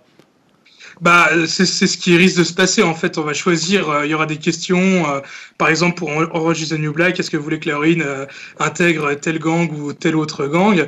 Et euh, donc, ça, va- faire des embranchements. Je pense que ça va se situer comme ça. Alors, après, à savoir ce que je disais, si euh, toutes les possibilités seront disponibles sur Netflix et on pourra regarder un peu la série, euh, on va dire à sa sauce, ou alors, voilà, il va y avoir un vote et puis la semaine suivante, il y aura un embranchement et seulement un embranchement qui sera choisi. Je sais pas du tout comment que ça va se dérouler. hein. Tout ce que je peux dire, c'est que Netflix devrait expérimenter cette méthode cette année sur une série pour enfants. Donc euh, on pourra peut-être déjà avoir un peu plus de détails à ce niveau-là, quoi. Les enfants vont appeler. euh, Ouais, ça, il va- avec un numéro surtaxé. je sens que je vais encore payer des trucs là, moi. Ça tu sais, ça me rappelle un peu dans Futurama. Il y a ça, ils sont au cinéma, il y a un film interactif. À un moment, ils voient un film sur calculon et euh, ils doivent Ah voter oui. si l'action se poursuit ou s'il refait sa comptabilité. et tu vois, genre, il vote et il refait sa comptabilité. Enfin bon, bref. Ça me, ferait- ça me ferait marrer que ce soit des choix un peu comme ça ridicules, tu sais. genre, euh, voilà, bon. Non, mais très, très curieuse euh, chose que Netflix va tester là avec Non mais disons, moi je trouve que si le projet est prévu autour de ça, ça peut être intéressant. Après, si c'est simplement toutes les séries sont euh, faites comme ça, ça va être là, chiant. effectivement, ça va être chiant. Mais si tu vois, il y a un projet qui Imagine Game of ça- Thrones, le Red Wedding. J'étais justement en train de penser à ça, quoi. Je veux dire, enfin voilà, quoi. Tous les personnages que les, les spectateurs préfèrent, ils seront toujours là. Et... C'est nul parce que ce qui est bien, c'est justement l'audace de- des, des auteurs qui les tuent. Ouais, mais là, il y aurait des, des y on truquerait les votes, ça serait. euh, Ah oui, c'est ça, Je pense qu'il y aurait un truc terrible qui se passerait, les gens. ça. Bon, du coup, Julien, je te repasse la parole euh, sur euh, le streaming. Je crois que tu vas nous parler du streaming, c'est ça? Ouais, et de Ty Segal. Alors, je sais jamais si on dit Segal, Segal. Donc, je sais pas si je vous ai déjà parlé euh, de Ty Segal, si ça vous dit quelque chose. Oh, si le nom dit quelque chose. Ça devrait te plaire, je pense. euh, Dim, je pense que ça devrait te plaire. hein. Je pense que tu, tu peux écouter. Euh, voilà, j'en ai peut-être parlé. hein. Comment? C'est Pas pas Steven, quoi. Steven Segal. Voilà, c'est un peu son frère C'est caché. son frère. Euh, voilà, donc j'avais peut-être parlé déjà ici d'un album qu'il avait sorti qui s'appelait Manipulator. Et euh, il a des projets aussi comme Fuzz. Je sais pas si ça te parle, Dim. Euh, voilà, Ty Segall, c'est un Californien qui fait dans le rock garage. C'est, on va dire, pour euh, faire un peu court entre euh, les Wild Stripes et pour ceux qui connaissent Jerry Turd, qui était euh, aussi un type qui faisait du garage, qui, qui- qui s'est suicidé, je crois, il y a peut-être 4-5 ans. Voilà, moi je vous conseille d'ailleurs le dernier album éponyme de Ty Segall. Putain, il nous fait un conseil. Et voilà, je dis pour, pour Dim parce que ça rappelle un peu les riffs de Black Sabbath. Donc voilà, si t'aimes bien Black Sabbath, tu peux. Ça va du heavy, même parfois à la pop. Enfin, il, est, il a un, un- comment, un spectre assez large et surtout qu'il a un côté très do it yourself. Et notamment, voilà, il a, il a pas, il a pas la langue dans sa poche. Je voulais dire, je n'ai pas cette expression, mais je l'ai pas trouvé mieux. Je l'ai pas écrite, mais bon, voilà, c'est l'expression de merde. Il n'a pas la langue dans sa poche. Qu'est-ce qu'il a dit alors? Donc, il a été interviewé par le magazine Esquire et il a donné en fait son avis sur ce qu'il se pensait du streaming. Donc, il a dit avec Spotify et tous ses services de streaming, tu ne touches pas un rond, tu dois t'appeler Madonna ou un truc du genre pour vraiment toucher des royalties. Donc, voilà, le cœur du problème pour lui, c'est l'argent qui est reversé aux artistes par Spotify ou Apple Music, qui payent même moins que YouTube. Donc, il ajoute, à vrai dire, je n'aurais pas de problème avec ces plateformes si elles payaient mieux, mais elles ne le font pas. Elles pillent complètement les artistes. Du coup, je ne veux pas faire partie de tout ça. Donc, lui, la solution qu'il a, hein, qui rappelle un peu la position dont j'avais parlé à l'époque, qui était pour le coup un peu plus mesurée de Kevin Parker de Tame Impala, euh, qui lui disait voilà, euh, bon bah moi j'ai aussi piraté des euh, des comment des, des CD, c'est pas très très grave, ça me dérange pas. Si quelqu'un me dit ouais ton album il m'a touché et, qu'il l'a piraté, c'est pas quelque chose qui, qui pouvait Mm. le déranger. Euh, on n'est pas chez Metallica hein, par exemple. C'est ça. Ça. hein. La piscine en or de, de faut quand même la payer. Euh, donc voilà, lui finalement il en appelle à la gratuité face à ce qu'il appelle du vol. Donc il dit je préfère que la musique soit gratuite que volée par Spotify personnellement. C'est juste marrant d'entendre les gens dire je n'ai pas les moyens d'acheter ton album mec, pourquoi il n'est pas sur Spotify? Moi j'aimerais répondre tiens je te l'offre mon pote. Il parle un peu comme ça. hein, Ouais, il, les- il est sympa avec tout le monde. Ouais, il est sympa avec tout le monde, il est un peu comme ça. Donc bah voilà, là le problème, il est pas sur Spotify. Donc si tu veux écouter Ty Seagull, bah il y a une solution, c'est d'acheter le disque. Hein, ça se fait encore, des gens le font. Sérieux? Des gens sont dans des magasins, on ne sait pas qui ils sont, euh, que font-ils, quels sont leurs réseaux, mais parfois ils vont dans des magasins acheter des disques, ou alors tu peux le trouver sur YouTube. Donc tu peux aller euh, chercher sur YouTube, mais il sera jamais en streaming. Donc voilà, c'est une position. euh, Et d'ailleurs le label sur lequel il est, je sais pas, je sais pas si c'est pas Drag City, euh, je crois que eux ils sont, ils sont jamais sur Spotify en fait. T'as quelques labels comme ça. Ça rappelle un peu ce qu'avait fait Radiohead où tu pouvais mettre ton propre prix pour l'album, même 0 euros si tu voulais. Ouais, bon, ça c'était un peu l'avoir. peut-être un peu plus opportuniste que ce que. Oui, oui, c'était aussi un gros coup de pub à l'époque, mais il y avait aussi un peu un message euh, comme, qui commençait à poindre sur le. En fait, tu as beaucoup de petits labels indépendants qui mettent pas sur, qui mettent pas sur euh, Spotify ou sur Ouais. les plateformes de streaming parce qu'ils se disent que leur public, ils sont attachés à l'objet. Mm. Donc, soit ils achèteront euh, le vinyle, soit ils achèteront le CD. Mais voilà, ils sont attachés à voilà, avoir quelque chose de physique par rapport à l'artiste. euh. Donc voilà, c'était juste Eh ta bah, petite écoute. posi- sa position de, de Ty Seagull. Et je, vous- je sais pas, c'est un conseil un peu camouflé. C'est un peu comme les news de Dim où tu as du Star Wars dedans où à un moment ça va dériver sur, doucement sur Star Wars. doucement sur Star Wars. Tu le sais. Tu vois, il peut, il peut te parler de Keshish. à un moment, il y aura- Alors, tu vois, dans Star Wars, je pense que. Je pense que ça se rapproche de Keshish. cette rapproche de Keshish. Et donc, voilà, c'est quand même pour aller écouter Ty Seagull. Et Dim, je te conseille le dernier album de Ty Seagull éponyme. hein. Donc, voilà. Eh Voilà. ben, écoute, c'est noté. Et bah, Dim, justement, je te, je te laisse reprendre la parole. Dim, on va repartir sur le, sur le cinéma et peut-être un peu de Star Wars au passage. Tu vas nous parler euh, de Spider-Man, je crois. Ouais, voilà. Donc, euh, vous n'êtes pas sans savoir, euh, Marvel Studios a trouvé un accord avec Sony pour récupérer euh, donc euh, Spider-Man. Et pour rappel, il est déjà apparu dans Civil War et on le verra cette année dans Homecoming. Mais par contre, Sony a toujours un droit de regard sur le perso. Et euh, dans le deal avec Marvel Studios, ils ont euh, le droit de faire des spin-offs. À l'époque, un premier spin-off euh, sur le groupe de méchants Sinister Six qui était fortement teasé dans Amazing Spider-Man 2. Euh, mais vu que celui-ci a bidé, le projet est tombé lui aussi dans les oubliettes. Mais là, Sony a bien repris de l'assurance et a annoncé deux spin-offs entre nos deux podcasts. Le premier sans surprise sur Venom, un personnage très populaire dans l'univers de Spider-Man. On l'avait déjà vu au ciné dans le Spider-Man 3 de Sam Raimi et à l'époque, il avait énormément déçu les fans. Donc je pense que là, ils ont une bonne pression et ils n'ont pas trop intérêt à se planter. Euh, Ça risquerait de, de voir la fin de ce genre de projet. Le film sera écrit par euh, Scott Rosenberg, le scénariste du remake de Jumanji, donc ça démarre déjà pas super bien. Et c'est par celui de La Tour Sombre, euh, Jeff Pink- Pinkner. Et il n'y a pas encore de réalisateur euh, accroché euh, au projet. Par contre, le film est prévu pour le 5 octobre euh, 2018. Et il y a aussi donc un deuxième film qui est prévu euh, sur Black Cat et Silver euh, Sable et qui serait écrit par euh, Chris Yost, qui a écrit euh, Thor Ragnarok, et Lisa Joy, qui est une scénariste de Westworld. Alors, euh, sachant que la justicière Black Cat euh, devait initialement être à l'affiche de Amazing Spider-Man 3, et euh, elle était jouée euh, déjà par euh, Fe- Felicity Jones, euh, qui jouait dans Rogue One, hein, on revient à Star Wars. Et, euh, Placement produit. voilà le placement produit. Ouais, donc elle avait joué ce- un petit rôle euh, de, dans le Amazing Spider-Man 2. Euh, il n'y a pas encore de date de sortie, mais comme je le disais plus tôt, l'avenir de ce film dépendra sûrement du succès ou pas de Venom. Bon, Voilà. ouais, écoute, hein, on va s'en taper encore des années hein, du, du Spider-Man. hein. Je résume la news en quelques mots. Les Je croyais que Spider-Man. je croyais que t'allais- tu pouvais la raison, on va s'en taper, je pensais que tu allais dire ça. Non, quoique, hein, ça dépend des gens. hein, Peut-être. Je crois que Stan, toi, t'es à bout des super-héros. Hein, Stan. Euh, J'avais bien aimé le dernier Avenger. Ah, ah, comme quoi. Le dernier Avenger?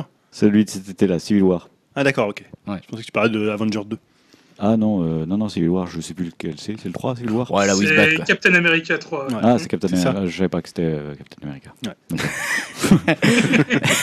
C'était sympa. Bon, allez, on va conclure la partie divertissement comme d'habitude maintenant, hein, finalement, avec le point tel- trailer. hein. donc, euh, qu'est-ce qu'on a vu comme trailer qui nous a peut-être donné envie de le voir ou pas? Et Dim nous a proposé, bah, je vais rester euh, pour l'instant euh, sur les super-héros, puisque Dim, tu nous as logiquement proposé le trailer qui a fait du bruit entre deux podcasts, Justice League. Justice League, est-ce que vous avez eu le temps d'aller voir le trailer Eh oui, malheureusement. Non, non, non, je- Julien n'a pas eu le temps. Bon, du coup, Julien, tu n'avais peut-être pas envie. Hein, non, mais j'ai j'ai pas fait attention. Je sais pas, Elohim, euh, Stan, qu'est-ce que vous en avez Elohim, pensé de, Justice League Elohim C'est c'est moche, hein. c'est vraiment de, de pas très bon goût, quoi. C'est pas moi qui lance le ouais. couteau, c'est bien. Ouais. Disons ouais. que quand même un, un trailer est mal monté et, euh, et avec des couleurs comme ça, là, ça me rappelle un peu trop X-Men Apocalypse euh, et les plus Oh, mauvaises heures de. Oh, c'est dur. Ouais, non, c'est ça a pas l'air très joli. Quoi, mais Ah, je suis d'accord. Moi, j'ai eu les yeux qui ont saigné, je crois. hein. Euh, ça m'a fait penser à Batman vs Superman et c'est pas bon signe. hein. Putain, c'est Non. pas bon signe. hein. Bah, moi justement, je trouve, enfin, je suis de... merci pour la, compara- pour la comparaison avec euh, X-Men Apocalypse. J'y avais pas pensé, mais c'est vrai que maintenant que tu le dis, ça, ça fait aussi peur, on va dire, que, que ce X-Men là, quoi. Pourtant, moi, j'étais quand même assez confiant avec Batman versus Superman, et je trouvais que la- le trailer était bien foutu. Et mais alors, par contre, celui-là, je trouve que la sauce, ça prend vraiment pas. Et, et c'est quand même drôle, quoi, parce que le film, il a quand même deux ans de plus que le Batman versus Superman, et je le trouve bien plus moche, quoi. Euh, à un moment donné, on voit Batman dans les airs, c'est juste affreux. Aquaman sur la Batmobile, c'est trop Ah, trop c'est ringard, naze. je trouve. Ah, c'est naze. Bon, après, ce qu'il faut dire, c'est que voilà, le film, il, il sort dans plus de six mois. Ils ont encore, à mon avis, le temps de bosser les effets spéciaux, mais là, c'est vraiment. C'est Dim, il est toujours vraiment confiant. tu optimises sur les c'est- Dim, il va te dire ouais, j'ai filé ma thune à un mec Bernard Madoff, tu vois qui c'est bah, On est bon, pour l'instant ça rapporte pas trop, mais je pense que d'ici quelques temps, D'ici une dizaine d'années, je vais être sur une île paradisiaque, mec, tu vas rien comprendre. C'est- c'est pareil avec Justice League, il y croit encore. Mais Dim, putain, dans le précédent podcast, t'as dit qu'ils sombraient tous, que ça marchait plus du tout du côté de Justice League. Et là, voilà. Je crois Non, que mais le j'ai- trailer, j'ai quand même dit, non, j'ai pas, j'ai, pas envie, d'y- euh, j'ai pas envie d'y croire non plus, mais bon, je serais quand même curieux de le voir. mais- Ah bah ça c'est sûr, on ira le voir. hein, mais bon. Comme, euh, comme d'ailleurs euh, le prochain film où c'est pour le coup j'avoue c'est moi qui ai mis la bande annonce, c'est moi qui voulais proposer, c'est Baywatch bien Ah, sûr. voilà un bon trailer. Baywatch, voilà. Enfin on remonte un peu le niveau de tout ça hein, parce que En fait, vous allez du plus bas au plus haut, là. comment? Tu vas du plus bas au plus haut dans les trailers? Je, je prends Là on est tout en haut là, on est tout en haut déjà. On a sauté des marches là. Au-dessus de nous c'est le ciel. Voilà. Là, il y a, rien de, il y a rien au-dessus. Julien visiblement t'as aimé Baywatch. j'ai aimé, ouais, j'ai, enfin, j'ai aimé d'un, il y a plus, de- il y a plus de degrés quand tu vois le trailer de Baywatch. C'est-à-dire, t'es au-delà du goût, enfin, c'est, tu vois, c'est Nietzsche, hein. T'es au-delà du, du bon goût et C'est- du mauvais goût, tu C'est postmoderne quoi. Ouais, c'est- ouais, c'est, c'est postmoderne. C'est la nouvelle vague, mais c'est la vague, tu vois, en plus. c'est la nouvelle vague ouais. C'est la nouvelle vague. Euh, non, moi, ce qui m'a fait marrer, c'est le côté, c'est totalement décomplexé. Ah ça c'est vrai. Tu vois, c'est-à-dire que là, on te dit, bon, il y a des meufs à poil avec des gros seins, bah, ok, on en parle. D'ailleurs, il y a, Alexandra Darbo. oui, c'est ça. Et d'ailleurs, il y a cette blague, arrête de regarder médecin, machin, et voilà, c'est le truc. on euh, peut pas. Tu es Alexandra Daddario. On ne peut pas. je, vais, je vais repre- je vais reprendre la blague de, du podcast 2 heures de perdu parce qu'elle a vraiment de très très très très très très gros yeux. On voit que ses yeux dans ce trailer là. ça c'est vrai. hein. Non mais voilà, c'est ce côté, ouais, je trouve ça complètement nul, mais c'est, euh, à la fois euh, j'ai envie de le voir parce que ça a l'air complètement con quoi en fait. Et Dwayne Johnson, voilà, il, il- enfin, je trouve, Ah là c'est la roue libre. il est en roue libre. Ah, et- surtout, il est bon en dans la comédie, je trouve. hein. ouais, c'est presque une comédie. Et bon après, ça a l'air de virer un peu. euh, Bah, Parce que c'est pas une comédie Si c'est une comédie. Si, mais Non. bon, on Comme sait pas trop. c'est un presque. peu film d'action quoi. Bah, Quand. Zac Efron est en nana, c'est une comédie ou Quand il est en robe, là, j'ai pas compris. Spoiler. C'est dans le trailer, hein. Je... je- Quand il est dans la mort. Ça va là, avoir le ton de, de 21 Jump Street ou euh, ah ça va être comme ça ouais. hein, Je pense. Ah, que je sais pas, non, je le- pense que ça va être- Ah, ça, sera pas au niveau quand même, je pense, parce que 21 Jump. Street c'était vraiment vraiment cool, mais là, C'était bien. Hein. Ouais, ouais, moi, je suis un gros gros fan de- des deux films. Ah là je pense que c'est vraiment nul. hein. Ouais, là, je pense que ça va être un peu plus graveleux, mais tu vois, plus euh, bah, du front quoi. Ah ouais. Je vois un truc comme ça. euh, À la triple X un peu. On se disait on avait évoqué ça au fin Ouais. euh, avant le podcast. On s'est dit ça rappelle un peu le, le- le trailer de, de triple X hein, dans le n'importe nawak assumé. euh, Ouais, ils c'est ça, c'est un espèce de, de nouveau degré où tu sais qu'ils font n'importe Ils savent quoi. qu'ils font de la mais merde, en même mais temps, ils vont. ils le savent. Ouais. Tu vois, et c'est ça qui redonne un peu ce côté un peu culte, nanar culte, quoi, un peu le truc. Donc, ouais, j'ai quand même envie de le voir. Je sais- Je pense qu'on a très envie, hein, de toute façon, voilà, Alexandra Daddario. Bon, bref, du coup, Death Note, euh, ensuite, hein, Dim nous a proposé ce fameux trailer donc d'une série Netflix, si j'ai bien compris, Dim, Net, euh, Death Note. Euh, c'est, ça va pas être une série, ça va Ah, être un un, film. film, tiré de la série et du manga oh euh, putain, du même nom. ils ont condensé ça en film, hein, d'accord. J'avais pas compris, je croyais que c'était un trailer de série, moi, tu vois. Bon, du coup, ce trailer de Death Note, vous l'avez vu Oui. Vous êtes convaincu Non. Bon, Stan, pourquoi t'es pas convaincu? Déjà, ça, c'est le fait que ce soit joué par des Américains. Ça, moi, ça m'énerve. Voilà, c'est rien que ça, c'est des rédhibitoires. Je suis puriste de ce côté-là. C'est comme Mm. Akira. Si un jour ils font un film qui se passe pas au Japon ou à Tokyo, ça, j'irai pas le voir. Ouais, Voilà, rien que ça, ça. donc là, deal breaker, quoi, déjà. Exactement. Deal breaker. Dès la première image, j'ai dit ah bah c'est pas pour moi. C'est vrai que l'acteur qui fait le, le rôle principal, euh, Kira, il me semble, dans le, le nom du personnage, euh, je, trouve- je sais pas, je trouve qu'il a vraiment pas le, le look.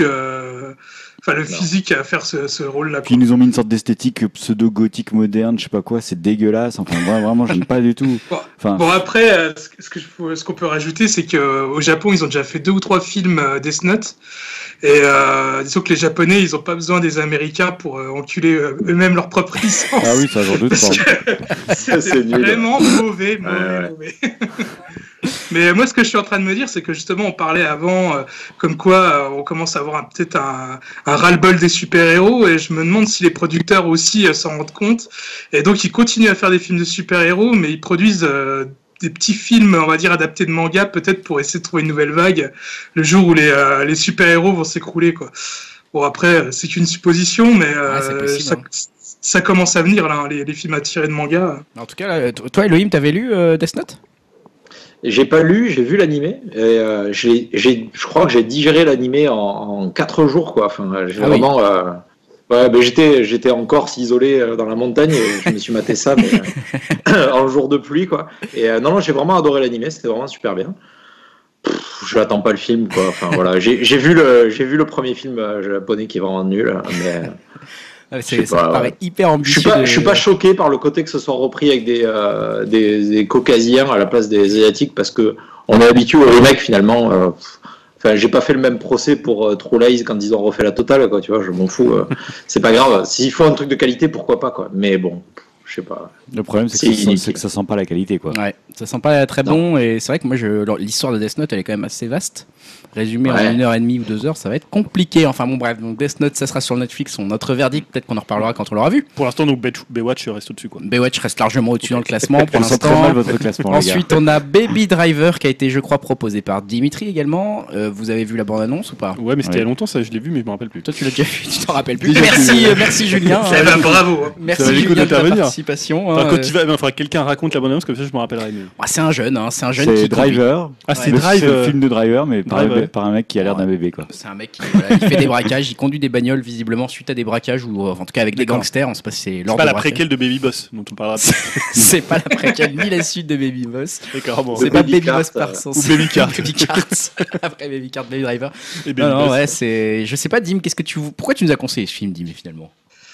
Bah, parce que c'est Edgar Wright et j'adore Edgar Wright. Et, je suis euh, d'accord. bon, c'est clair que la bonne annonce ça fait très drive, mais c'est son drive à lui, donc ça va être à mon avis plus déjanté, euh, ultra speed, bien rock'n'roll. Euh, Je pense que ça peut vraiment être un, un très bon film de cette année, quoi, un bon cru. quoi. Ouais, moi, je suis d'accord. Ça a l'air vraiment sympa. Ouais. Et puis Edgar Wright, je suis d'accord aussi.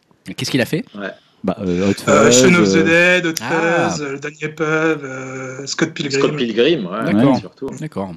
Donc ça, Mais l'acteur principal a l'air, euh, il a, il a pas de charisme, quoi, non? Non, par C'est contre, ouais, peu- c'est ça. C'est le petit jeune qui jouait dans Nos étoiles contraires. Je sais pas Ah, si c'est ça, voilà, c'est là où je l'ai vu. Les autres, au D'accord. contraire.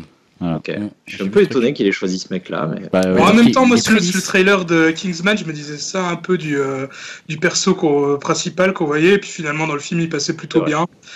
Donc, à voir, on verra bien. Ou même euh, Ryan Gosling dans Drive, hein, à la base. C'est vrai. Sur le. Guy Gosling, il y a beaucoup qui disent qu'il a pas trop de charisme. Oui, oui, Finalement, il a dans Drive, il était assez, hein. euh, assez magnétique. Il, a- il est plat, euh, Ryan Gosling. Ça, Ça dépend, dépend du des, ça réalisateur. dépend des rôles, ouais, ça dépend Mm. du réalisateur. Je trouve, je trouve pas toujours plat. Bon, en tout cas, Baby Driver, Baby Driver, pas mal, donc juste en dessous de Baywatch. Hein, euh, je pense qu'on peut le, je pense qu'on peut le mettre. Putain, mec, Baywatch. Le mec un peu corrompu. Et ensuite, euh, qu'est-ce qu'on a mis On a quoi euh, co- et il reste Coco. Coco. C'est Coco, tout. donc euh, Coco, hein, Gad non. Elmaleh dans c'est la suite. C'est la Ouais. suite de Moi, Gad vu que Elmaleh. je déteste Gad Elmaleh, j'ai pas voulu regarder.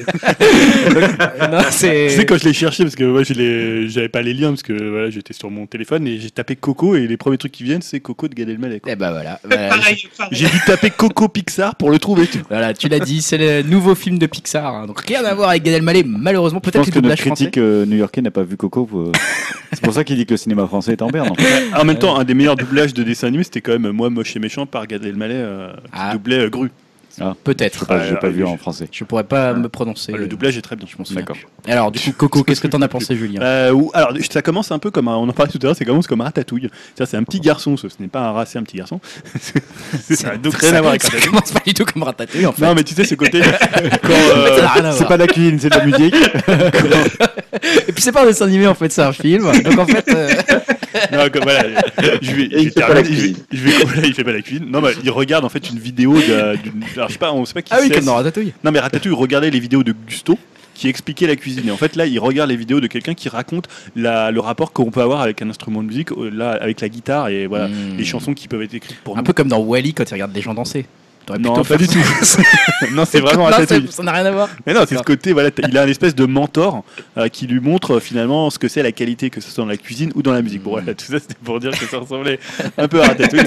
Et non, en fait, ce qui- alors, après, j'ai pas trop compris, on en parlait tout à l'heure, Ouais. pourquoi il arrive dans le, royaume des morts Ah oui, effectivement, ce jeune garçon euh, touche une guitare visiblement et se transforme, euh, se voit transporté dans le royaume des morts mexicain. Ouais.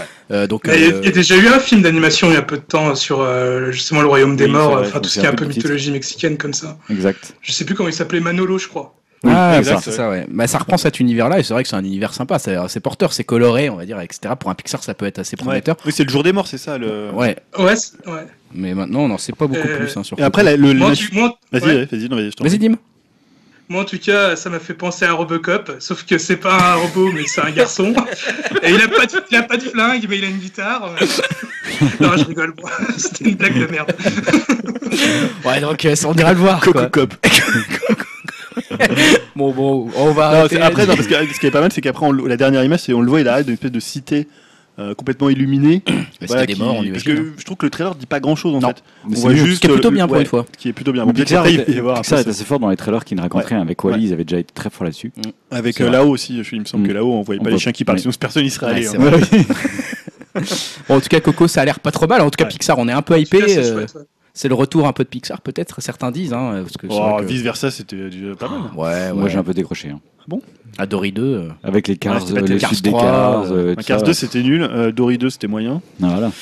Et par Coco, contre, moi, moi, euh, j'ai C'est bien les aimé mecs qui ont fait. Wally, hein, c'est ça? Ouais, Ouais, ouais, en plus, là, c'est l'équipe de Wally, Alors, je sais pas euh, si Toy c'est Story. le, euh, euh, le réalisateur de Wally, c'est qui? C'est Andrew Stanton ou euh, Je ne pourrais Je pas te dire. euh, Parce qu'à chaque fois ils mettent par les créateurs de machin, mais il Ouais, en faudrait, fait, c'est savoir, ouais. faudrait savoir si c'est Brad Bird, si c'est. euh, C'est le même ordinateur, quoi. Ouais, c'est ça.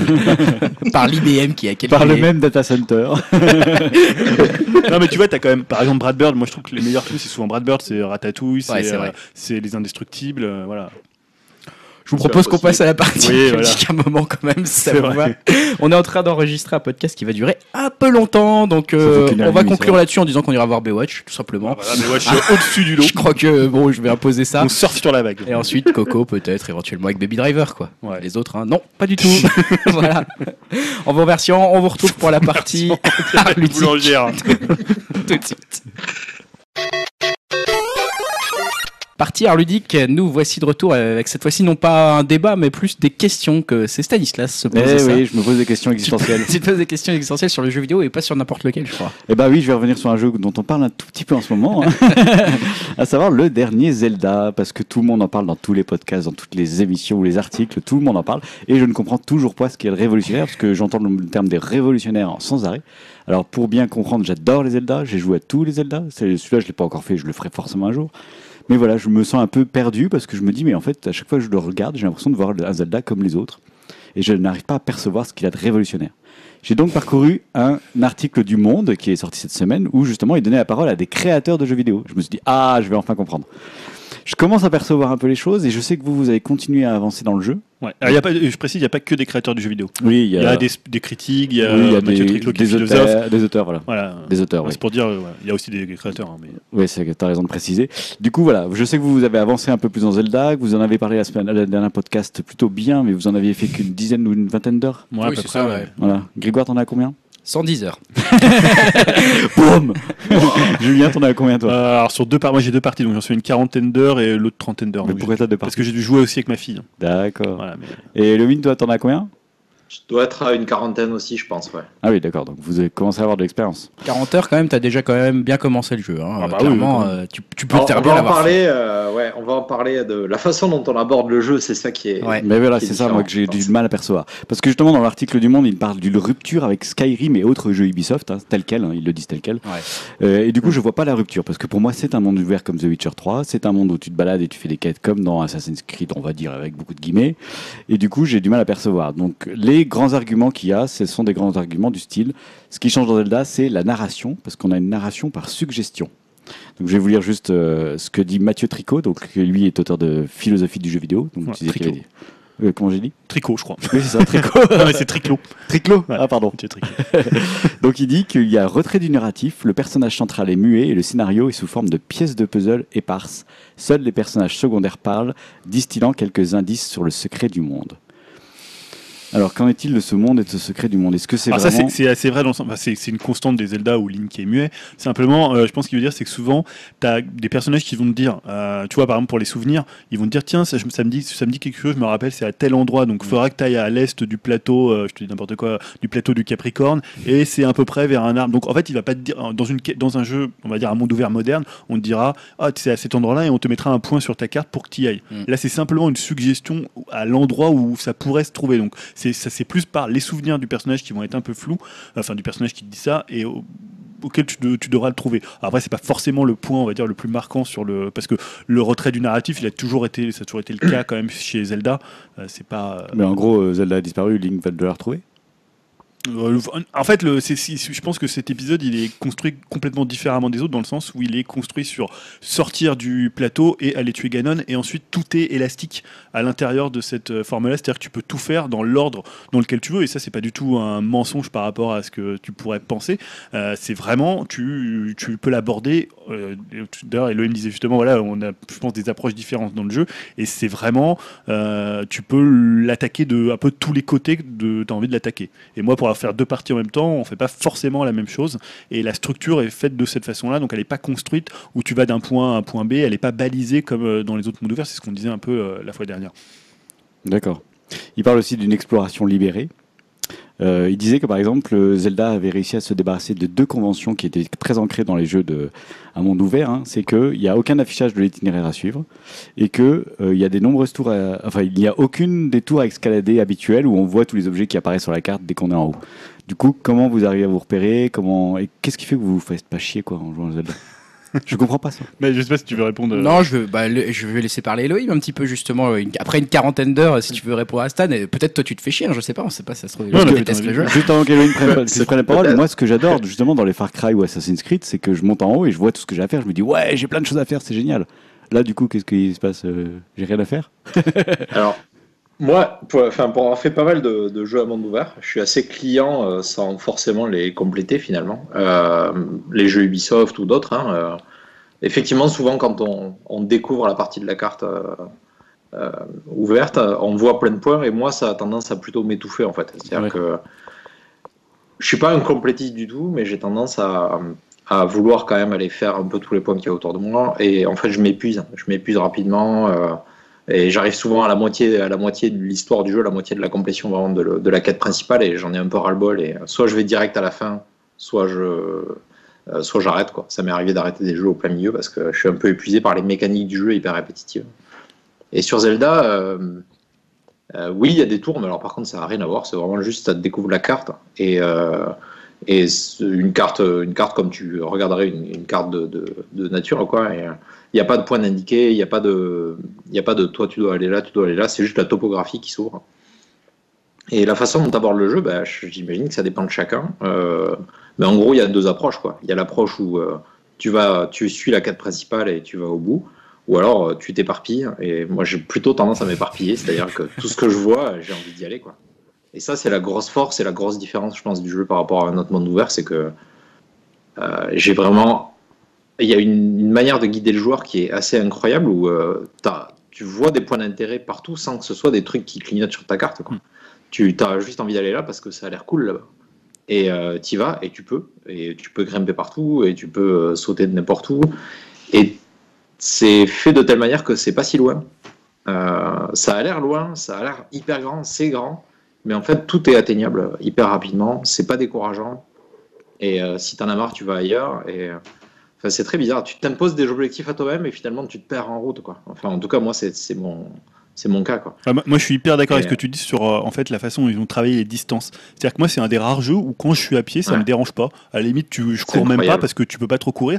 Et il y a une espèce de truc où tu, oui, as l'impression que c'est loin. Si tu regardes la carte, ça va être loin. Mais en fait, la topographie du terrain, euh, la façon, je pense, la vitesse du personnage, tout est parfait. Enfin, tout est assez parfait dans le, le déplacement sur la map en fait. Mm. Et alors qu'il y a des jeux, tu vois, je prends Witcher, je traçais, tu vois, avec Ablet pour aller d'un point A à un point B parce que il y avait Mm. soit il y avait rien entre les deux, ou soit la topographie n'était pas faite de la même façon. Là, tu peux te balader, tout finalement devient une espèce de terrain de jeu. Ça veut dire escalader, prendre plutôt par la droite pour euh, contourner cette petite, je sais pas, ce petit ravin. Tu vois, il y a une observation en fait de la map qui est beaucoup plus importante que dans les autres jeux à monde ouvert, quoi. Tu passes Et ton ça, temps je suis totalement d'accord à ce que l'horizon, tu ouais. disais sur ça apparaît loin et en fait ça l'est pas. Peut-être un peu moins réussi peut-être sur le- l'escalade peut-être euh, justement cette partie horizontale euh, enfin la verticalité du, du jeu elle est un peu relou là-dessus ça peut être ça par contre un peu frustrant Euh, Tu après, parles le fait d'avoir de l'énergie ou non, le, le- ou- le côté, tu dois souvent grimper à des choses qui viennent un peu casser ton rythme. Mais quand tu grimpes à une montagne, par exemple, t'as pas tellement de quêtes ou tu vois pas tellement de choses à l'horizon parce que tu es en train de monter ta montagne, quoi. Et tu dois C'est le un faire. peu, c'est un peu lent, mais en même C'est temps, un c'est- peu trouve que lent, c'est- un peu répétitif. Bien pu augmenter Mais un tu peu te sers de la, de la hauteur pour savoir où tu vas aller après. En Voilà, fait. après, Plus que- effectivement, c'est, ouais. t'es un peu, t'as envie quand même d'y aller en haut parce que tu sais que tu vas Ouais. voir après ce qu'il y a de l'autre côté de cette montagne ou ce mont.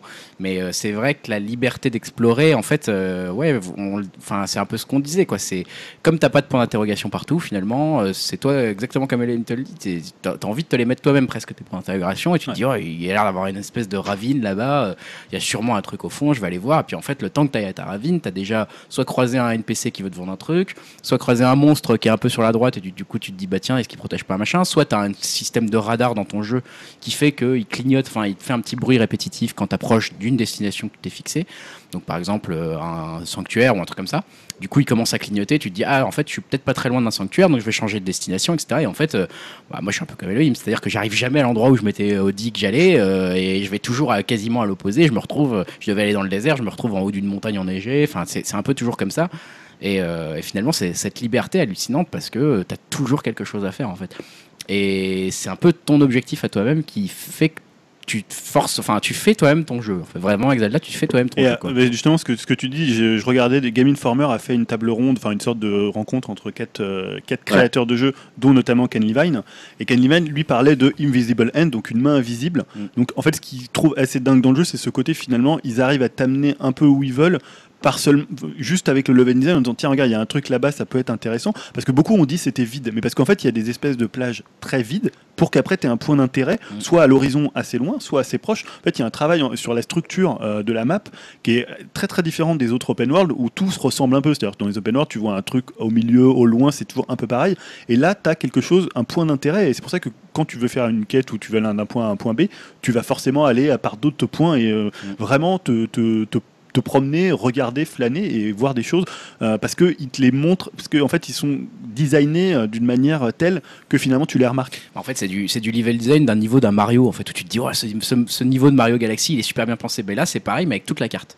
Et toute la carte, t'arrêtes pas de te dire, ah, c'est super bien pensé, parce que là, j'aurais pas été comme ça, puis en fait, en me baladant, ça m'a donné envie d'y Ouais, aller. tout en sachant qu'il mais- faut quand même du vide parce que pour Il que tu apprécies des vide, éléments pour que en fait. des éléments qui sont euh, auxquels, dans lesquels tu peux aller je sais pas des ruines quelque chose Ouais. il faut aussi qu'il y ait du vide il faut aussi d'abord que tu Puis ça rend des choses imposantes Voilà, aussi. ça rend des choses imposantes, le château, sur- le château de, de central, Ouais. il est imposant parce qu'il est au milieu de la plaine ou les tu tours euh, voilà ou les Les tours, euh, tu les vois de loin, donc euh, voilà, t'as des points que tu vois de partout de la carte. Le volcan, par exemple, tu le vois de partout Mais- de la carte. Tu vois, moi, on en parlait juste avant, d'enregistrer, et toi, tu me disais, je comprends pourquoi c'est révolutionnaire. Or, moi, je trouve pas. J'allais arriver ça en fait. Ah, tu veux d'accord non, non, mais c'est la Non, dernière mais parce que pour moi, c'était un peu la question préliminaire du c'est truc. c'est ça, c'est vers ça que je voulais vous faire aller. C'est-à-dire que pour moi, parler de la révolution, ça n'existe pas dans le jeu vidéo si t'as pas une révolution d'abord technologique. Mario 64, on parle de révolution parce que c'était un moment où la 3D est arrivée, donc fallait repenser donc tout un level design qui était 2D, fallait le repenser en 3D. Donc là, il y a un jeu qui arrive et qui pose une révolution parce qu'il pose des bases. On n'en est pas là actuellement, il n'y a pas de révolution. Je veux dire, à part si on pense la VR. Bah, en- fait, ce qui est abstrait à comprendre, c'est que l'année dernière, on parlait que de The Witcher 3 qui posait toutes les bases fondamentales du monde ouvert. Jamais que- le monde ouvert a été non, aussi beau, pour moi, c'est pas,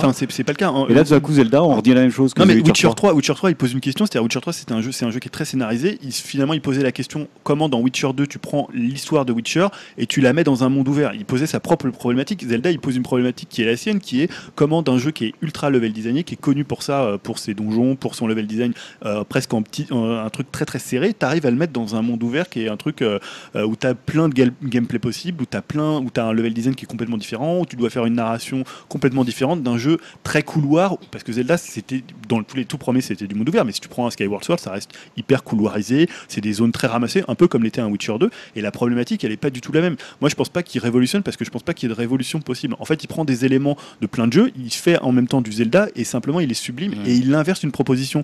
Pour moi, en fait, le, le principe de Zelda, c'est que tu deviens aventurier et tu deviens un cartographe, c'est-à-dire que que l'inverse des mondes ouverts, c'est qu'on te dit regarde dans mon monde il y a plein de trucs, tu vas pas les découvrir, mais je vais te dire que au nord il y a ça, au sud il y a ça, à l'est il y a ça. Zelda, tu es là, tu te dis bah j'ai ma carte, Bah. je vais découvrir les, je vais découvrir les tours, et ensuite je vais devoir euh, mettre mes points sur cette carte, dire euh, dessiner ma carte. C'est un peu la révolution quand même, cet aspect-là, on va dire. Alors le mot révolution est peut-être fort, mais en tout cas, il repart, de- il fait table rase de ce qui a été fait sur certains aspects. Justement, cet aspect carte euh, Mm. pleine de points d'interrogation, etc. En se disant quelque part, en osant te mettre une carte complètement sombre et éventuellement tu la découvres, mais comme disait Elohim, tu découvres juste une topographie, genre là c'est élevé, là c'est pas élevé. Bah et puis il t'indique rien du tout quoi. T'es lâché à toi. Euh, ça quand même, moi j'ai trouvé que c'était un peu Ah, Skyrim le faisait un peu quand même. voilà, alors moi j'ai pas joué à Skyrim, mais c'est vrai que moi, voilà, dans la plupart des open world entre guillemets que je fais, euh, même les GTA, etc., t'as toujours un, un point, une étoile, aller voir un truc qui clignote, ton Mm. cousin Tony aller chercher, enfin j'en sais rien, une connerie comme ça. Là, pas du tout quoi. C'est vraiment t'as rien. Et mais en fait cette liberté, moi j'ai trouvé que c'était c'est pas révolutionnaire, mais c'était audacieux de, de, de prendre quelque chose, des codes très finalement euh, déjà ancrés dans le monde ouvert et de s'en dire, bah, est-ce qu'ils sont vraiment utiles? Et même au contraire, est-ce qu'ils nous limitent pas? Et en fait, en les enlevant, ils se libèrent de quelque chose, je trouve.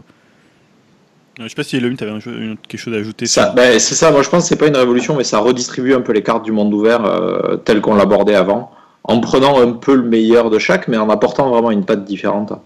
Euh, je sais pas si on peut aborder le jeu en, se, enfin, en le voyant pas comme un Zelda, parce que euh, je sais Ah. pas si vous avez vu les, les, les critiques des, des joueurs ou des gens euh, qui, qui étaient étonnés de voir des notes aussi grosses sur le jeu, mais euh, tout, tout le monde disait que c'était pas. Ah ouais, mais les gens sont plus cléments avec un Zelda, c'est pour ça qu'ils ont mis 10. euh. Et c'était sans doute le cas pour les Skyward Sword qui avaient des notes euh, n'importe quoi. Mais là, là c'est différent. Là, je pense que si on arrive à aborder le jeu sans être un Zelda, il y a ce côté aventure que j'ai jamais vécu ailleurs. En fait, c'est vraiment euh, Est-ce que un- ce côté découverte Pardon. et de- d'être pris dans l'aventure et non pas dans le scénario, comme c'était le cas de The Witcher, qui le faisait hyper bien. Ah, Zelda, ils font pas du tout. On s'en fout. Le scénario, il est nul. Enfin, tu vois, il est plus sympa que les autres, mais il est pas. C'est pas le but du tout. Et euh, ils s'en foutent en fait. Et euh, c'est vraiment le gameplay et la façon dont, dont la carte se présente et dont toi tu as envie de d'y aller qui est.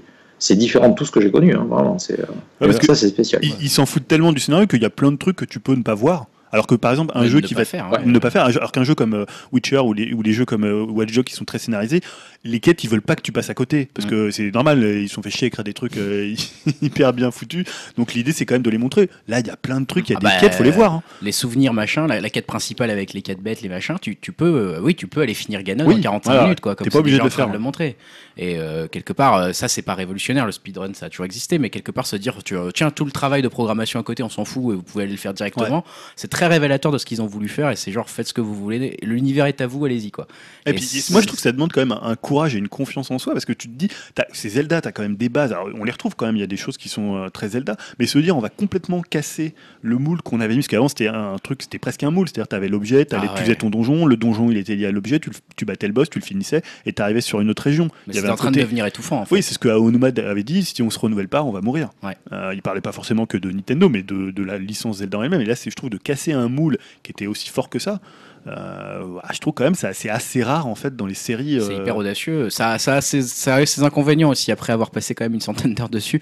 Euh, voilà, le fait d'avoir par exemple les quatre mécaniques de base, tu les as donc au, au bout de quoi, la première heure Ouais, de jeu, quoi. sur le plateau, Voilà, ouais. t'es sur le plateau, donc tu les as assez rapidement. Le fait de devoir toujours exploiter ces, ces quatre mécaniques de base, ces quatre pouvoirs, on va dire de base, après ton centième sanctuaire. Ça, ça commence à être un peu, un peu agaçant à la fin. Enfin, pas agaçant, mais quelque part, t'aurais aimé qu'il y en ait peut-être une aptitude qu'on découvre un peu plus tard ou Mais quelque que chose. tu dis que euh, t'es juste pas de mur pour aller voir Ganon si, si, bah bien sûr. Après, c'est normal. C'est tu, tu te dis, tiens, peut-être qu'il est temps maintenant que j'aille explorer non plus les limites de mes pouvoirs, mais la limite de ma force euh, tout court, quoi, et d'aller euh, voir le monstre final, quoi. Donc c'est bien. C'est aussi amené. C'est aussi une logique et une réflexion sur le, le game design. Encore une fois, c'est te dire, bah là, tu n'as peut-être plus grand chose à faire. Va Ouais. faire la fin du jeu. Parce que t'as 110 heures, tu roules sur tout le monde quoi. Là, je roule sur tout le monde. Là, c'est, il y a plus aucune difficulté. Je rentre dans un sanctuaire, c'est terminé en deux minutes. Je vois un boss, c'est terminé en deux minutes. Enfin, même en Ouais. 15 secondes. Alors qu'on avait dit, on l'a- même moi je le trouve encore, je trouve que c'est un jeu assez difficile. Alors un jeu dans lequel je souvent. euh, au début, je suis, j'ai eu des game over, il y avait des croix partout, rouges, euh, près du sanctuaire. C'était blindé de croix rouges autour de mon sanctuaire, de mon sanctuaire de départ. Quoi. Je rencontrais le moindre mogobelin, je mourais. Quoi. Maintenant, les gars, je, je roule dessus avec mon cheval, je les vois même plus, je m'arrête pas. Enfin bon, c'est ridicule. Et, euh, voilà, donc il y a, cet aspect-là, et c'est un peu du game design en soi, mais c'est vrai qu'il y a un risque là-dessus sur le game design en soi. C'est comment réinventer un, Zelda où effectivement tu gagnais ton boomerang, tu devais battre ton, boss avec ton boomerang. Quoi. Là, finalement, euh, non, il n'y a pas du tout ça. Et ça, c'est un. Moi, j'ai trouvé ça, c'était vraiment super audacieux. D'autant qu'on voit beaucoup de vidéos où des gens résolvent des énigmes pas, Pas du du tout comme tout, elles voilà. sont prévues. Ah, mais moi, ça m'est arrivé. Ouais. hein. Ça Ouais. m'est arrivé. J'étais bloqué dans certains trucs. Je me suis dit, je- qu'est-ce que je fais Euh, J'ai tenté pendant deux Genre un type qui met une bombe en dessous d'un bloc, il saute avec la paravoile, il arrive à sauter très très haut, donc Ouais. il passe directement par-dessus Bah, la. Tout à l'heure, j'en ai résolu une. euh, Je pense que c'était pas la bonne solution, mais je l'ai fait comme je tentais parce que j'y arrivais pas et ça a marché. Ah, et parce coup, faut voilà, dire, il y a plein de trucs qui sont liés à la physique. C'est-à-dire, des fois, tu poses des. Notamment, il y a des fois des portes à, à récupérer avec ta télékinésie. Là, tu les poses un peu à un endroit brinque-ballon et des fois, ça marche. Je sais pas trop si c'était prévu pour ça, mais. Est-ce que c'était ça la solution de l'énigme Alors qu'avant, c'était des énigmes presque mathématiques. C'est-à-dire, tu. Ah Dans bah, les, les Zelda, et c'était. Voilà, Si c'était. t'appuies pas sur le bouton, t'allumes pas la torche, c'est Voilà. terminé. quoi. C'est ce que disait un des mais- game designers, c'est que pour une fois, c'est un jeu qui privilégie l'intelligence à l'équipement. C'est-à-dire qu'il le comparait presque à Minecraft d'un certain côté. C'est qu'il y a une telle liberté dans Ouais, les je pense que c'est une, dans des influences, euh, c'est une des influences du jeu, hein, un peu beaucoup plus à mon avis que certains jeux dont tu as cité euh, sur les jeux Ubisoft. Tu vois la tour, bon, c'est pas non plus un truc que Ubisoft Mm. ils ont pas inventé Ouais. la tour dans le jeu vidéo. Non, bah non. Faut aussi Non, c'est tellement dans- un lieu commun aujourd'hui. Oui, ben voilà, mais bah oui. Alors, une dernière question pour conclure un peu ce, cette partie Zelda, du coup. Euh, Est-ce que vous pouvez imaginer d'ores et déjà aujourd'hui des jeux à licence forte comme Assassin's Creed euh, s'inspirer tellement de Zelda que ça deviendrait un peu comme ça? Est-ce que vous penserez que c'est transposable? Est-ce que Ça- c'est révolutionnaire parce que c'est Zelda et ce qu'il est devenu? Ou c'est euh, un modèle de monde ouvert qui serait emballant d'imaginer pour d'autres choses comme des Far Cry ou Assassin's Mais tu Creed? vois, Assassin's Creed, moi je trouve qu'ils étaient pas loin. Quand on parle de celui où c'est les pirates là. Il y a Black, euh, Black Flag. Ils, étaient, ils auraient pu s'approcher de ça avec cet aspect liberté d'explorer la mer, etc. S'il n'y avait pas eu justement trop d'objectifs marqués comme Ah, ça a été malheureusement adorer le en plus le Black Flag. Et tu vois, Black Flag c'était plutôt un bon épisode. ouais, ouais, Et il était, et je pense qu'ils auraient pu donner plus de liberté et on n'était pas loin finalement de ce truc un peu où tu as envie d'explorer, juste tu prends ton bateau, tu vas sur la mer, tu vois ce qui se passe quoi. Mm. Et euh, quelque part, euh, je pense que le modèle il était pertinent, il était un peu dans l'air du temps et ils ont réussi Nintendo à le trouver et je pense que maintenant il y en a beaucoup qui vont s'en inspirer. D'autres hein. licences, ça vous, c'est plausible, c'est crédible Je sais N'ayant pas si ça se transposerait dans l'univers, hein, c'est ça le truc. Non, je- Elohim, je sais pas si t'avais un.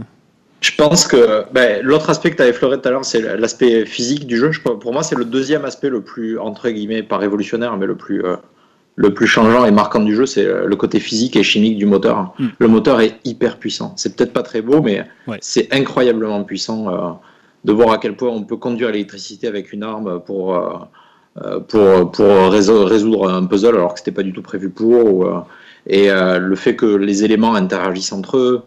Euh, si ça c'est réutilisé dans d'autres jeux, ça, ça peut être super. Pas que dans des jeux à monde ouvert, mais peut-être dans des jeux à, à résolution ouverte quelque part.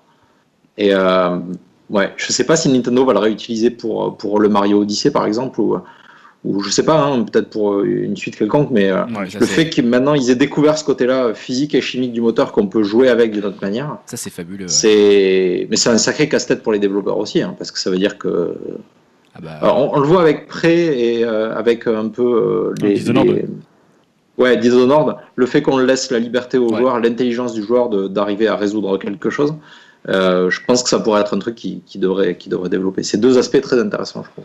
Et en plus, c'est quand même un, c'est, on parle de moteur physique, de moteur chimique, mais c'est quand même un jeu qui a très peu de bugs. hein. C'est-à-dire que moi, j'ai pas trouvé Ouais. pour un jeu quand même qui est aussi où tu, finalement tu pourrais faire tout et n'importe quoi. euh, tu- Mm. Moi, j'ai pas vu tellement de bugs. Non. J'ai Juste pas bloqué, quoi. Non. tu te bloques pas dans un coin, euh, comme ça peut être le cas dans notre AA, euh, un Non, peu non, envoyé en précipitation. Je crois qu'une fois j'ai vu un, j'étais en train d'escalader et il y a en fait un, je sais pas pourquoi un taureau est descendu de la falaise.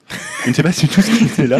J'entendais des bruits de taureau qui devaient tourner en rond. tu l'as pris en photo, j'espère. Non, j'ai pas eu le temps, mais j'étais en train de grimper et le taureau est descendu. Alors pas très bien parce que tu sais là le moteur physique devait faire que c'était pas prévu qu'il y ait un taureau qui descende. euh, Enfin c'était bizarre en fait. Il est tombé un peu, à- tu sais, il est tombé droit quoi. Ouais. Et euh, il marchait à 90 degrés quoi. mais moi, il y a des trucs qui m'ont fait halluciner. Euh, rapidement, j'avais juste une anecdote sur un truc qui m'est arrivé. C'est tout con. Mais en fait, j'ai- il y a un- des fois, il y a des, euh, des sanctuaires et autour, tu as des, euh, des espèces de ronces Ouais. que tu dois euh, mettre en feu. Alors, moi, je joue en mode pro, c'est-à-dire que tu n'as pas, euh, Ouais, tu sais, t'as pas la carte ouais. et tu pas les indications du temps qu'il va faire. Donc, ce que je m'étais dit, j'avais plus qu'une flèche qui n'était pas une flèche de flamme. Donc, j'ai allumé un feu.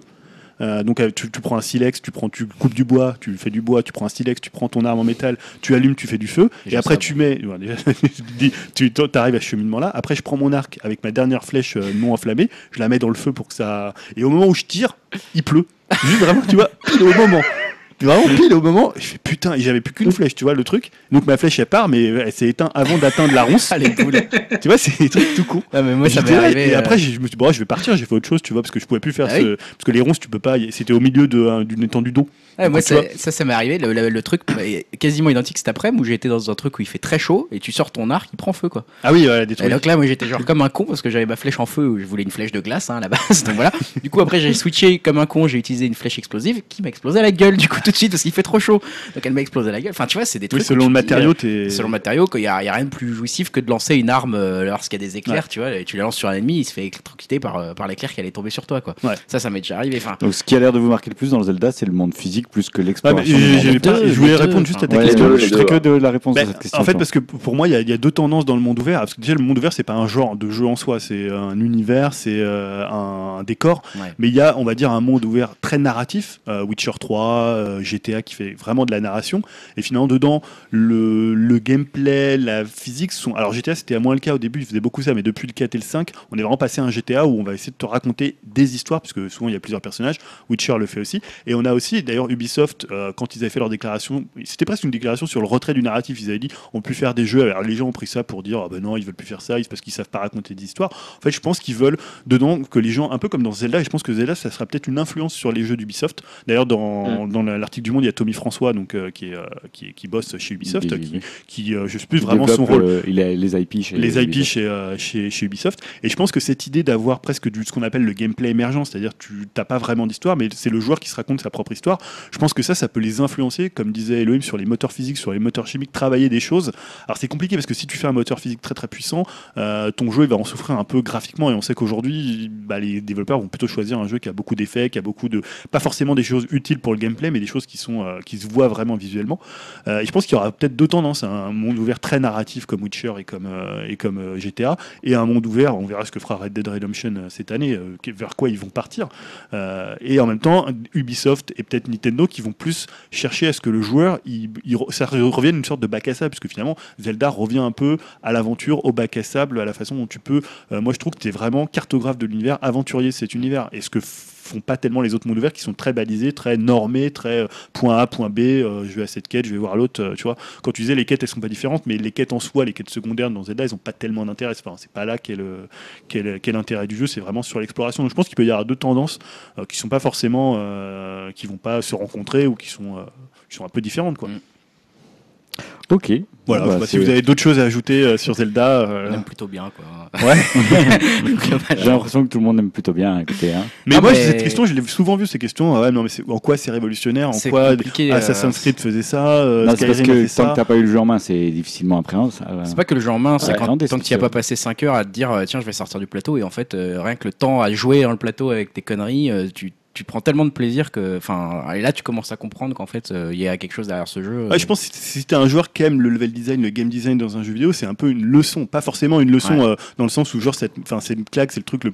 Moi, je- j'aime pas aussi ce côté, c'est le plus grand jeu de l'histoire du jeu vidéo, le plus grand jeu de l'univers. Mais si tu t'intéresses aux jeux vidéo, il y a plein de choses qui font où tu te poses des questions. ouais. Tiens, pourquoi ils ont choisi ça en tant que game design? Pourquoi ça, ce level design, ils ont fait ça comme ça? Pourquoi Tu vois, il y a plein de questions que et je pense pour ça que les, beaucoup de créateurs en parlent parce que c'est un jeu qui pose beaucoup de questions en fait sur la façon de faire un jeu vidéo. C'est pas qu'une question de Zelda, Nintendo. Je pense qu'il faut aussi sortir un peu de ces débats. c'est un un vrai point de vue, c'est un vrai point de vue que Nintendo a euh. donné. Nintendo a dit bah écoutez pour nous un monde ouvert ça doit être comme ça. Et là euh, voilà c'est vraiment une. Ouais, mais c'est pas pour ça qu'il faut dire il Non, c'est pas- les autres jeux ou il Non, non, révolutionne non. les autres jeux. Non, Moi, je pense c'est- qu'il nous, on fait synthétise ça comme ça, il et on a amène cette vision là. Ouais, voilà. Mais voilà, ça peut être pris comme un truc bah, qui fait. je pense que dans l'article, ils le disent aussi, ça fait avancer le jeu vidéo. Moi, je suis assez d'accord avec ça. C'est la conclusion du, du Ça, ça, rend, ça rend, à mon avis, le joueur intelligent. Moi, c'est toujours ce que j'ai aimé chez Nintendo, c'est qu'ils ils cherchent à parler à l'intelligence du joueur. Alors qu'il y a beaucoup de jeux qui s'en foutent Ah un peu bah de toi c'est l'intelligence un peu comme euh, Colombo. c'est- Mais ils présument, même présument c'est de son intelligence. Enfin, tu vois, ils présument de ton intelligence. Et ils savent que quelque part tu vas t'en sortir et que tu vas faire des trucs cool, quoi. Et ils te t'obligent pas à le faire, mais c'est à toi de le faire, quoi. Non, mais c'est bon. Voilà, donc on va encore y passer quelques heures. hein. on va encore y passer quelques heures sur Zelda. On a, on va quand même parler un petit peu des autres, euh, des autres créateurs des, dans les news de jeux vidéo. On va parler de Sony, on va parler de, on va parler à nouveau de Nintendo. On va pour- commencer avec Julien, avec Sony notamment. hein. Je crois que tu voulais. parler Oui, de oui, ça. parce que j'ai intitulé la news euh, du berger à la bergère, puisque en fait, dans le précédent Upcast, je vous parlais du Xbox Game Pass, donc qui était un service d'abonnement mensuel pour jouer chaque mois à 100 jeux Xbox qui venaient et sortaient du- d'une sorte de coffre où, tu avais ces 100 jeux.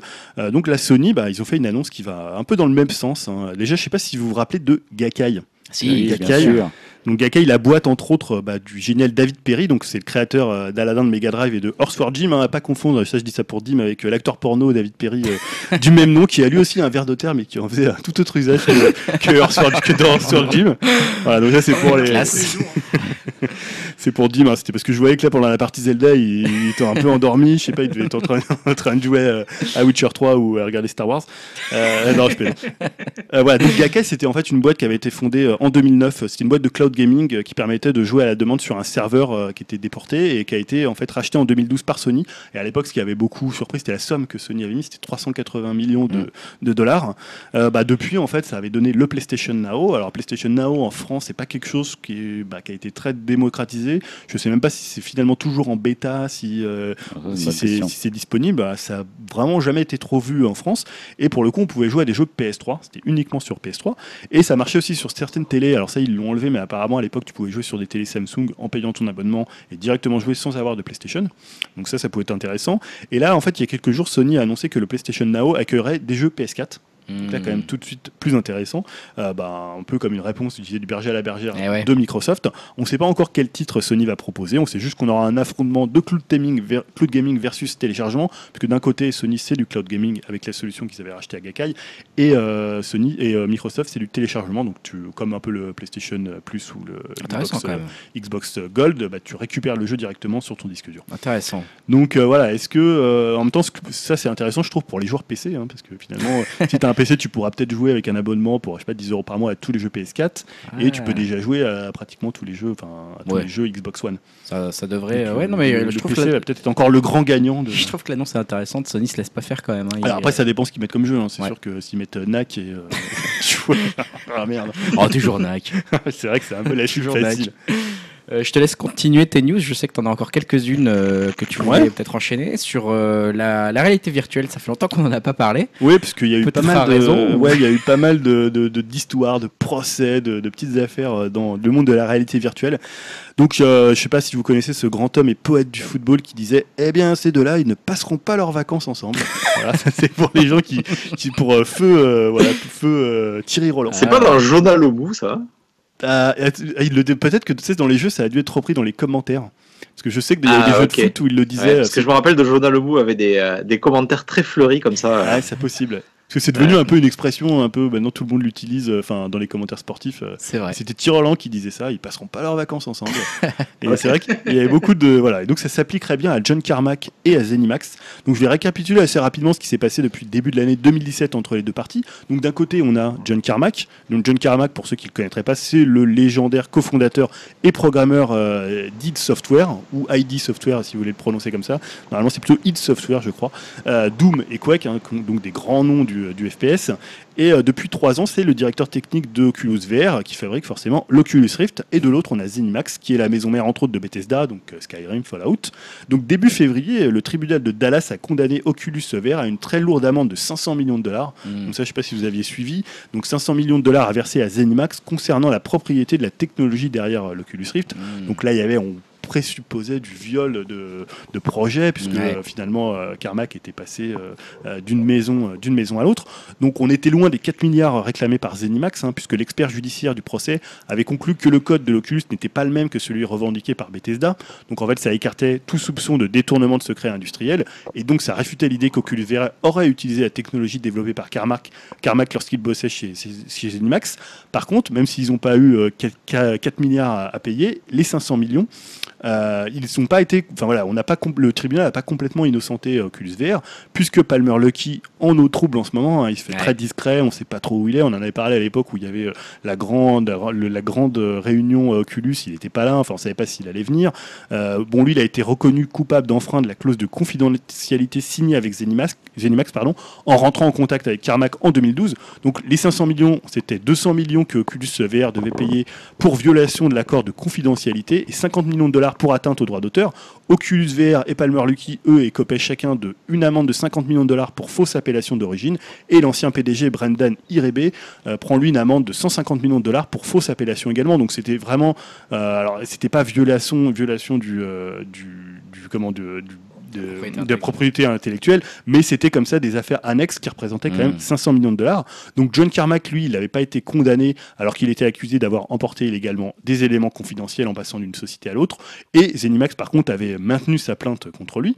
Donc le procès a surtout évité à Oculus VR et donc à Facebook de devoir stopper la vente de l'Oculus Rift, qui pour le coup a été un, Un peu catastrophique. un hein. peu catastrophique à la fois pour Oculus Rift et même pour la VR en général, Ouais. parce qu'on sait que c'est pour l'instant une technologie qui est euh, naissante, enfin qui, est- qui a du mal à percer, on va Ouais. dire, commercial- commercialement. Donc nouvelle péripétie il y a 10 jours, hein, qui n'a techniquement pour le coup rien à voir avec le procès dont je viens de parler, mais qui montre en fait les relations compliquées entre euh, Carmack et, et Zenimax, puisque John Carmack poursuit en justice Zenimax, arguant que ce dernier n'a pas respecté son contrat au moment du rachat de id Software en 2009. Donc lui, il réclame 22,5 millions de dollars, soit la somme que Carmack aurait dû selon lui encore percevoir en tant qu'actionnaire majoritaire du studio, et que Zenimax, 8 ans plus tard, ne lui aurait toujours pas versé. Donc voilà, un peu des arriérés de paiement, mais d'une somme quand même assez, pas mal, ouais. assez j'aimerais important, bien avoir les 22 mêmes. millions. Donc euh, Carmack a déclaré à propos de ce contrat, la jalousie n'est pas une raison valable pour rompre un contrat, ce à quoi un porte-parole de Zenimax a réagi, apparemment dénué de remords et nonobstant la preuve de ses nombreux actes déloyaux et infractions, Monsieur Carmack a décidé de recommencer, faisant référence à une première plainte de Carmack sur ce contrat qui avait été rejeté. Donc on voit que euh, c'est pas si on- techniquement les deux affaires judiciairement ont pas de rapport, mais on sent qu'il y a des règlements de Il y compte. a quelque chose de pourri au royaume de la VR. voilà, il y a quelque chose de Franchement, pourri au de la VR. Euh, on sait que même euh, comment euh, Mark Zuckerberg, bah, il n'avait pas été entendu tout ça, mais c'était quand même quelque chose qui bah, euh, jetait un peu un voile assez sombre sur l'avenir de- d'Oculus Rift à l'époque. C'est 500 millions, je ne sais pas si c'est beaucoup pour eux, mais euh, c'est vrai que s'ils avaient dû euh, repenser toute leur stratégie autour de la VR, euh, ça aurait été quand même assez compliqué. C'est sûr. Je vais continuer, je vais reprendre un peu la parole et je vais reparler un peu de Nintendo assez rapidement puisque on a eu un peu une sortie de Nintendo sur les sur Super Mario Run, hein, Super Mario Run qu'on vient enfin d'avoir sur Android. Alors moi j'ai j'ai pas d'iPhone, hein, donc je viens seulement de commencer à, avoir la disponibilité de Super Mario Run et voilà, on a eu des des statistiques qui sont tombées, hein, 78 millions de téléchargements en février. Euh, un peu moins de 4 millions d'utilisateurs payants pour, pour Super Mario Run euh, pour, au même, à, la, à la même date. Et on, voilà, on a eu le président de Nintendo euh, qui s'est exprimé sur ces chiffres et qui était assez mesuré dans ses propos, hein, c'est le moins qu'on puisse dire, puisqu'il a dit au Nikkei que les résultats de Super Mario, Mario Run n'ont pas répondu aux attentes, hein, je le cite. Voilà, hein, donc euh, malheureusement pour eux, ça n'a pas eu le succès escompté. Euh, néanmoins, ça ne veut pas dire qu'ils remettent en cause le modèle qu'ils ont mis en place, à savoir euh, le modèle payant. hein, donc je ne sais plus comment il l'appelle, free to play, non, euh, Euh, non pas free free, to start. start. Free to start, merci to Stan. Ouais, c'était ça. Free to start. hein, donc on est, c'est gratuit de commencer à jouer, mais après effectivement, il faut payer et une somme assez rondelette ma foi. Donc euh, voilà, ils ont essayé de faire du free to play avec Fire Emblem Heroes, mais ils vont quand même garder plutôt, même si Fire Emblem Heroes a plutôt bien marché pour le coup, c'est plutôt vers le modèle économique de Super Mario Run qui vont continuer à se, à se tourner, même si euh, malheureusement ils sont déçus par les résultats. Néanmoins, voilà, rappelons que c'est pas que le but de gagner de l'argent hein, avec Super Mario Run pour Nintendo. Le but, c'est avant tout, il l'avait dit à l'époque, de faire un peu connaître et faire voir ses mascottes régulièrement sur à tout le monde un petit peu, aux tous les éditeurs de téléphone, pour pouvoir bah, un peu rappeler qu'ils existent et qu'ils sont également disponibles sur leur console de salon. Bon, c'est vrai qu'on peut, euh, on peut comprendre hein, cette réaction un peu mesurée de Nintendo sur, cette, euh, sur ce demi-échec finalement de Super Mario Run. Demi-échec quand même que moi je suis pas tellement étonné finalement de, de cet échec avec un prix quand même de 10 euros, rappelons-le, pour cette application. Euh, alors qu'on a par exemple des, des, des Rayman euh, Run qui sont autour de 3 euros, Mm. quelque chose comme ça. Et qui ont bien euh, plus de contenu. qui ont plus de contenu et une qualité, même certains disent, supérieure. Alors moi j'ai testé que... que Non, pour moi non, mais Voilà, tout reste que discutable, mais C'est un bon jeu, hein, Rayman Jungle Run, j'aimais bien. Rayman Jungle était, était effectivement un bon jeu. Il y a le côté euh, que beaucoup critiquent, parce que je suis allé chercher quelques critiques sur Ouais. euh, Reddit pour voir un peu ce que les gens disaient de cet article-là, et les gens s'étonnent pas tellement non plus, dans le sens où, bah, effectivement, euh, il y en a beaucoup qui soulignent que devoir jouer avec une connexion Internet, Ça, euh, c'est un gros problème. c'est un gros gros problème parce que bah, ils peuvent pas jouer dans les Ouais, transports, ouais, quoi. carrément. Et donc euh, pour un jeu snacking, euh, c'est un peu dommage quoi. Donc euh, et puis aussi finalement, la- il vient de sortir seulement sur Android et la hype est déjà un peu retombée en termes de Ils communication. ont mis donc, très beaucoup euh, de temps à le sortir, 3 mois. ils ont mis, long. ouais, ouais, c'est, toi tu l'as eu il y a quelques mois effectivement. mois, je crois que c'était. Ouais, C'était à Noël, en décembre. C'est une éternité euh, dans le monde des jeux vidéo sur mobile, donc, euh, donc voilà, un Super Mario Run, euh, malheureusement, euh, un demi-échec pour Nintendo. Mais c'est marrant parce que ce modèle, tu peux te dire, c'est marrant parce que finalement Fire Emblem Heroes a l'air de bien mieux marcher Ouais. proportionnellement à ce qu'ils en attendaient. Et c'est le modèle traditionnel des, euh, des free-to-play euh, ouais, japonais. euh, ouais. euh, voilà, alors que là, Mario, ils se sont dit, on va arriver avec une offre. bon, c'est Mario, on peut le vendre plus cher. euh, et c'est peut-être que c'est le modèle qui était pas bon. Après, peut-être s'ils avaient fait payer chaque monde, je sais pas, euh, Ah, ils 50 centimes ou Ouais. euh, 1 euro. Ou si le jeu avait coûté Non, il 4 aurait euros. fallu beaucoup plus de contenu pour que ce soit beaucoup moins cher. Mais là, pour si Et pauvre un peu, monde, plus de, un peu plus de free aussi. Alors, Enfin, moi, parce je trouve pas que le jeu il se limite au monde. hein. Il se limite aussi. Enfin, il peut se- euh, se jouer aussi dans la version où tu affrontes des ghosts et euh, voilà, il y, a- il y a quand même plus de contenu que ce qu'on euh, veut bien dire euh, sur les six pauvres mondes. C'est comme si tu résumes un Mario plateforme à six mondes et après tu fais rien autour. Ouais. Euh, voilà, moi je trouve qu'il y a- il y a, moi j'ai passé pas mal de temps quand même. Je trouve que c'est un, plutôt un bon jeu. Mm. Euh, maintenant, je pense que le modèle il est pas du tout adapté au marché des mobiles. Voilà, c'est le modèle, pour moi, c'est le modèle économique qui est mauvais.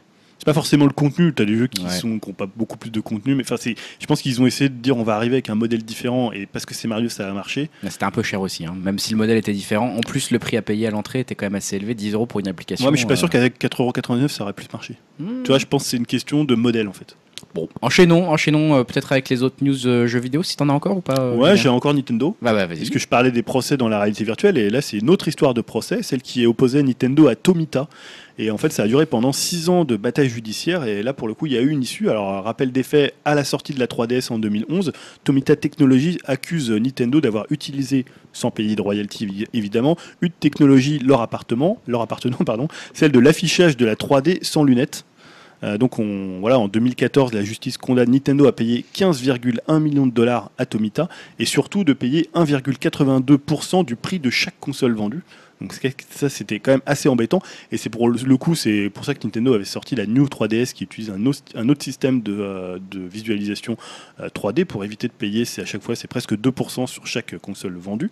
Et en fait rebondissement dans l'affaire puisque la, la Federal Circuit Court a écouté l'appel de Nintendo et a prouvé test à l'appui que Nintendo n'avait pas violé le brevet de Tomita donc ça veut dire que maintenant, donc, ils n'auront pas à payer les 15 millions et ne devront pas verser de l'argent sur euh, Mm. les anciennes consoles. euh, voilà. Mais c'est, je pense que c'est ça qui avait aussi précipité la sortie de la New 3DS. Et... Pas fou les mecs. Pas fou les mecs. Et enfin, dernière news avec de la VR à nouveau. Ouais. Oui. juste un truc, si je peux me permettre. Ouais, il y avait eu un procès aussi avec les, euh, sur la Wii. euh, qu'ils avaient gagné aussi. Je crois qu'il y avait une, euh, une question à propos de- du détecteur de mouvement. Ouais, je sais pas quoi. Sur le motion gaming. Donc, ouais. euh, il- il- ouais, c'est pas le premier procès qu'ils essuient, mais bi- bizarrement, personne les a attaqués pour la Wii U. euh. Ah, c'est bizarre ça. de- Ah, personne n'a réclamé une part des ventes de la Wii U. C'est marrant. hein. Ni la paternité Bon, voilà, du gameplay.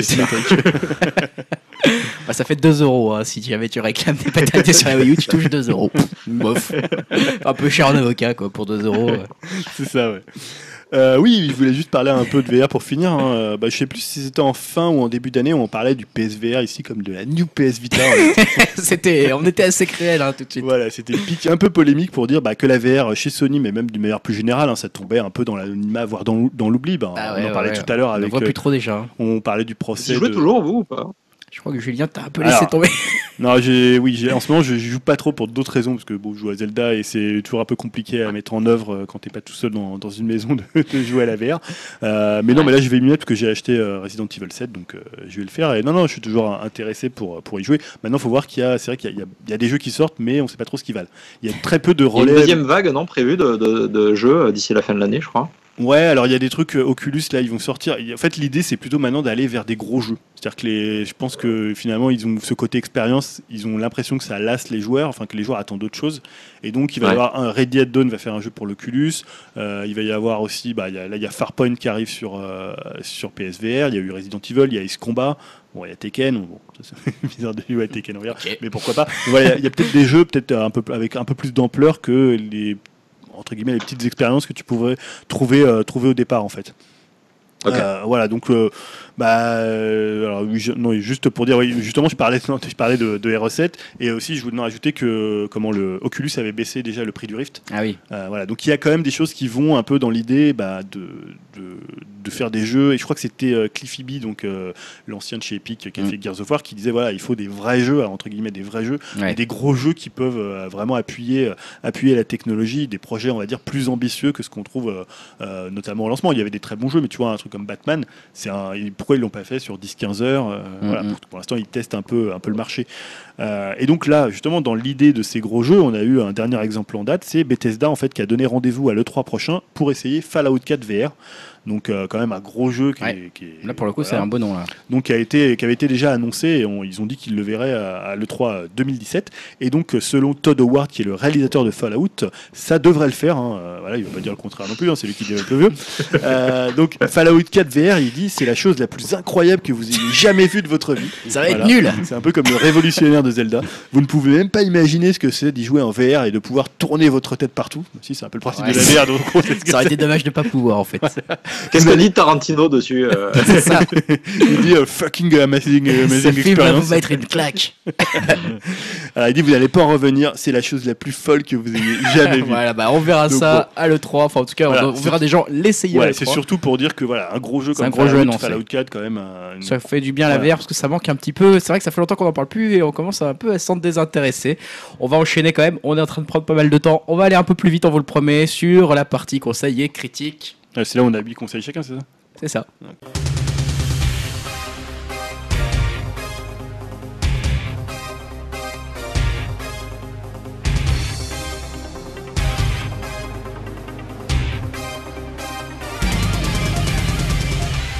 Et la partie conseil critique, euh, nous voici de retour. Et comme je le disais, merci de vous bouger le fion assez rapidement. On va commencer avec Dim, qu'on n'a pas trop entendu dans la partie jeux vidéo. Dim, tu vas nous parler justement d'un jeu vidéo euh, qui t'a peut-être plu, j'ai l'impression, dernièrement sur 3DS. Ouais, voilà, donc euh, bah, je voulais jouer un petit jeu, on va dire, sans prise de tête après euh, mes 85 heures de Witcher 3. donc, euh, donc j'ai choisi de jouer à Dragon Ball Fusion sur 3DS. J'ai- J'avais envie de jouer, de, faire ce jeu, euh, car euh, bah, grand 1, je suis un grand fan de Dragon Ball. Et grand 2, ça faisait une paye qu'on n'avait pas vu débarquer en France, un jeu de la licence autre qu'un jeu de baston. J'ai l'impression que tous les ans, on a le droit à un Budokai euh, Tenkaichi Prime Extreme Warrior édition de mes couilles. euh, et ça fait facile euh, 10 ans euh, que je suis en pleine overdose avec ça. Donc, euh, voir un RPG débarquer, ça a forcément attiré mon attention. Alors, pour parler du jeu en lui-même, techniquement, il est plutôt chouette pour de la 3DS et est très fidèle au style d'Akira Toriyama. Le jeu se situe dans un monde créé par le dragon Sharon suite à un vœu où il n'y a plus de barrière d'espace-temps et euh, tous les personnages de la franchise se croisent du premier épisode de Dragon Ball euh, classique au dernier épisode de Dragon Ball Super. Donc bref, ça fait une bonne excuse pour avoir un hub géant où tous les persos emblématiques comme Sangoku, Vegeta euh, ou d'autres persos plus secondaires comme la sœur de Bulma ou la mère de Sangoku peuvent se croiser. Et tout ça dans des lieux les plus, enfin les lieux les plus emblématiques de la série.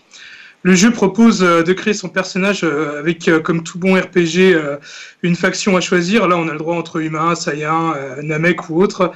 Le but du jeu est très simple, on doit former une team et en affronter d'autres. Le, princi- le principal intérêt du jeu, c'est bien sûr le fan service. Comme je le disais, on doit avoir euh, 99,99% des personnages. Généralement, une fois qu'on les bat, ils peuvent intégrer notre team. Et euh, vu le titre du jeu, bah, on peut les faire fusionner euh, ensemble. Et ça, c'est assez marrant, euh, car ça peut donner des trucs euh, bien étranges, du style une fusion entre Piccolo et Tenshinhan, pour ceux qui connaissent la série. Euh, on peut customiser, customiser aussi euh, les personnages en récupérant des techniques de combat. Alors il y a la quête principale, la secondaire avec des, des gros clins d'œil aux fans de la série. Euh, il y a aussi des quiz quotidiens pour récupérer de l'EXP avec des questions euh, vraiment très, très pointues sur la série.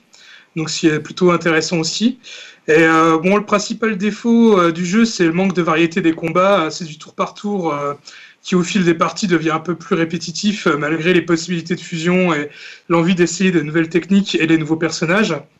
Donc euh, voilà, c'est toujours un peu pareil, soit du corps à corps, soit une boule de feu, soit un coup spécial, soit une fusion, on en fait vite le tour. Donc euh, à vous de voir, c'est vraiment top pour les fans et euh, je pense vraiment juste pour les fans. On a toujours envie de se faire une, euh, une petite partie pour euh, collectionner des persos. Euh, J'ai jamais trop joué à Pokémon, mais j'imagine bien que ça doit un peu se rapprocher du concept. Donc euh, voilà, un petit jeu sympa, mais réservé euh, vraiment aux, aux fans de Dragon Ball. Bon bah écoute, Dragon, Dragon Ball Fusion sur 3DS. Euh, bah, je vais passer la parole à Elohim. De quoi tu vas, qu'est-ce que tu vas nous conseiller, Elohim? Euh, alors après tout le mal que j'ai dit de- du cinéma français tout à l'heure, enfin, entre guillemets, euh, j'ai, je, me, je baisse pas les bras quand même et j'ai découvert deux comédies euh, de Antonin Perachko. Euh, je sais pas si ça se prononce comme ça, Perechako, voilà. Et c'est La fille du 14 juillet et La loi de la jungle. Euh, alors j'ai mis les deux ensemble, hein. je sais que j'ai un peu triché avec la recommandation, mais parce que il a un univers bien à lui, justement, ce, qui me manque un peu ailleurs. C'est une sorte de, d'années 80-90 un peu euh, fantasmé et étrange. Euh, euh, je sais pas comment on pourrait, euh, on pourrait situer ça, mais c'est un univers un peu absurde. Donc La fille du 14 juillet, c'est une espèce de road movie à travers la France, euh, avec une histoire d'amour et des personnages complètement, euh, complètement tarés. Je ne veux pas en dire plus parce que c'est difficilement descriptible et c'est vraiment l'univers qui est et l'humour qui est vraiment particulier quoi. Et la loi de la jungle, lui, c'est un peu plus simple à raconter. C'est euh, c'est un stagiaire qui se retrouve envoyé euh, euh, euh, dans un dom-tom pour euh, superviser un projet complètement taré du gouvernement qui est de construire des pistes de ski alors qu'il fait vraiment super chaud là-bas. Et euh, lui doit se dépatouiller avec euh, tout, euh, comment dire, toute l'administration locale et, euh, et l'absurdité du projet. Quoi. Et voilà, j'ai pas grand-chose à en dire, juste jetez-y un œil si vous connaissez pas son univers, c'est vraiment super. C'est super drôle. pas, écoute. Si, Bah, bah, je pense que ça plaira pas à tout le monde parce que c'est un, c'est un humour un peu pince sans rire et qui est basé sur des situations. C'est pas du rire gras, c'est donc voilà, Oh. c'est spécial. Mais je pense que si vous aimez l'un, vous aurez, vous aimerez l'autre, c'est sûr. Et euh, c'est, ouais, moi, ça m'a fait marrer comme rarement quoi. Un peu du non L'univers, je sais pas comment le, le- comment le rapprocher, mais il y a un peu du Wes Anderson dedans. Il y a un peu du, euh, vous voyez, un peu cet univers un peu Ouais. spécial, un peu. Ouais. euh, je sais pas, c'est un peu un autre monde quoi, qui est, qui est pas mal, qui est vraiment super drôle. T'en avais vu, Julien, toi? Non, on en avait parlé parce que Ouais, la loi de la jungle est sortie il y a pas tellement longtemps, ça fait quoi 6 mois? 6, 7 Ouais, c'est l'été dernier, je crois, Ouais. ou euh, l'été 2015 ou 2016. Et alors, je sais ouais. plus si on l'avait évoqué euh, dans les sorties, euh, tu sais, dans Ouais. les 15 jours au ciné. Ouais. Euh, mais ouais, moi j'avais entendu que, voilà, que c'était vraiment complètement atypique, très, euh, un univers vraiment par- très particulier. Et ça m'a pour le coup Mm. donné envie de le voir quand j'en entendais parler. J'avais entendu quelques critiques dessus. Mais euh, d'ailleurs, je sais pas si ça, déjà, si ça doit être sorti en vidéo. Mais après, c'était un peu confidentiel. Donc, euh, Eh ben écoutez, donc Antonin Perecciacco, la fille du 14 juillet, Ouais. la loi de la jungle, hein, allez fouiller ça sur Amazon, Ouais. sur internet. moi j'ai vraiment envie de le voir, la loi de la jungle. Et je, je conseillerais de regarder peut-être la loi de la jungle avant, parce Ouais. qu'il est peut-être plus abordable, entre guillemets, et il est un peu moins bien. Ah. Moi, quelque part, je crois que j'aurais aimé voir celui-là avant, parce que je m'attendais à, à un peu plus. Et euh, donc, je pense que c'est mieux de le voir dans cet ordre-là. D'accord, d'accord. Ouais. Bon, bah écoute, c'est bien noté. Et je vais laisser du coup, pour terminer la partie conseil, la parole à Julien avec. C'est rapide euh, aujourd'hui, on va vite. Bah écoutez, c'est comme ça. hein, il faut... Après déjà deux heures de podcast, hein, il faut un peu se dépêcher. Ouais, hein. deux heures, c'est tout ça.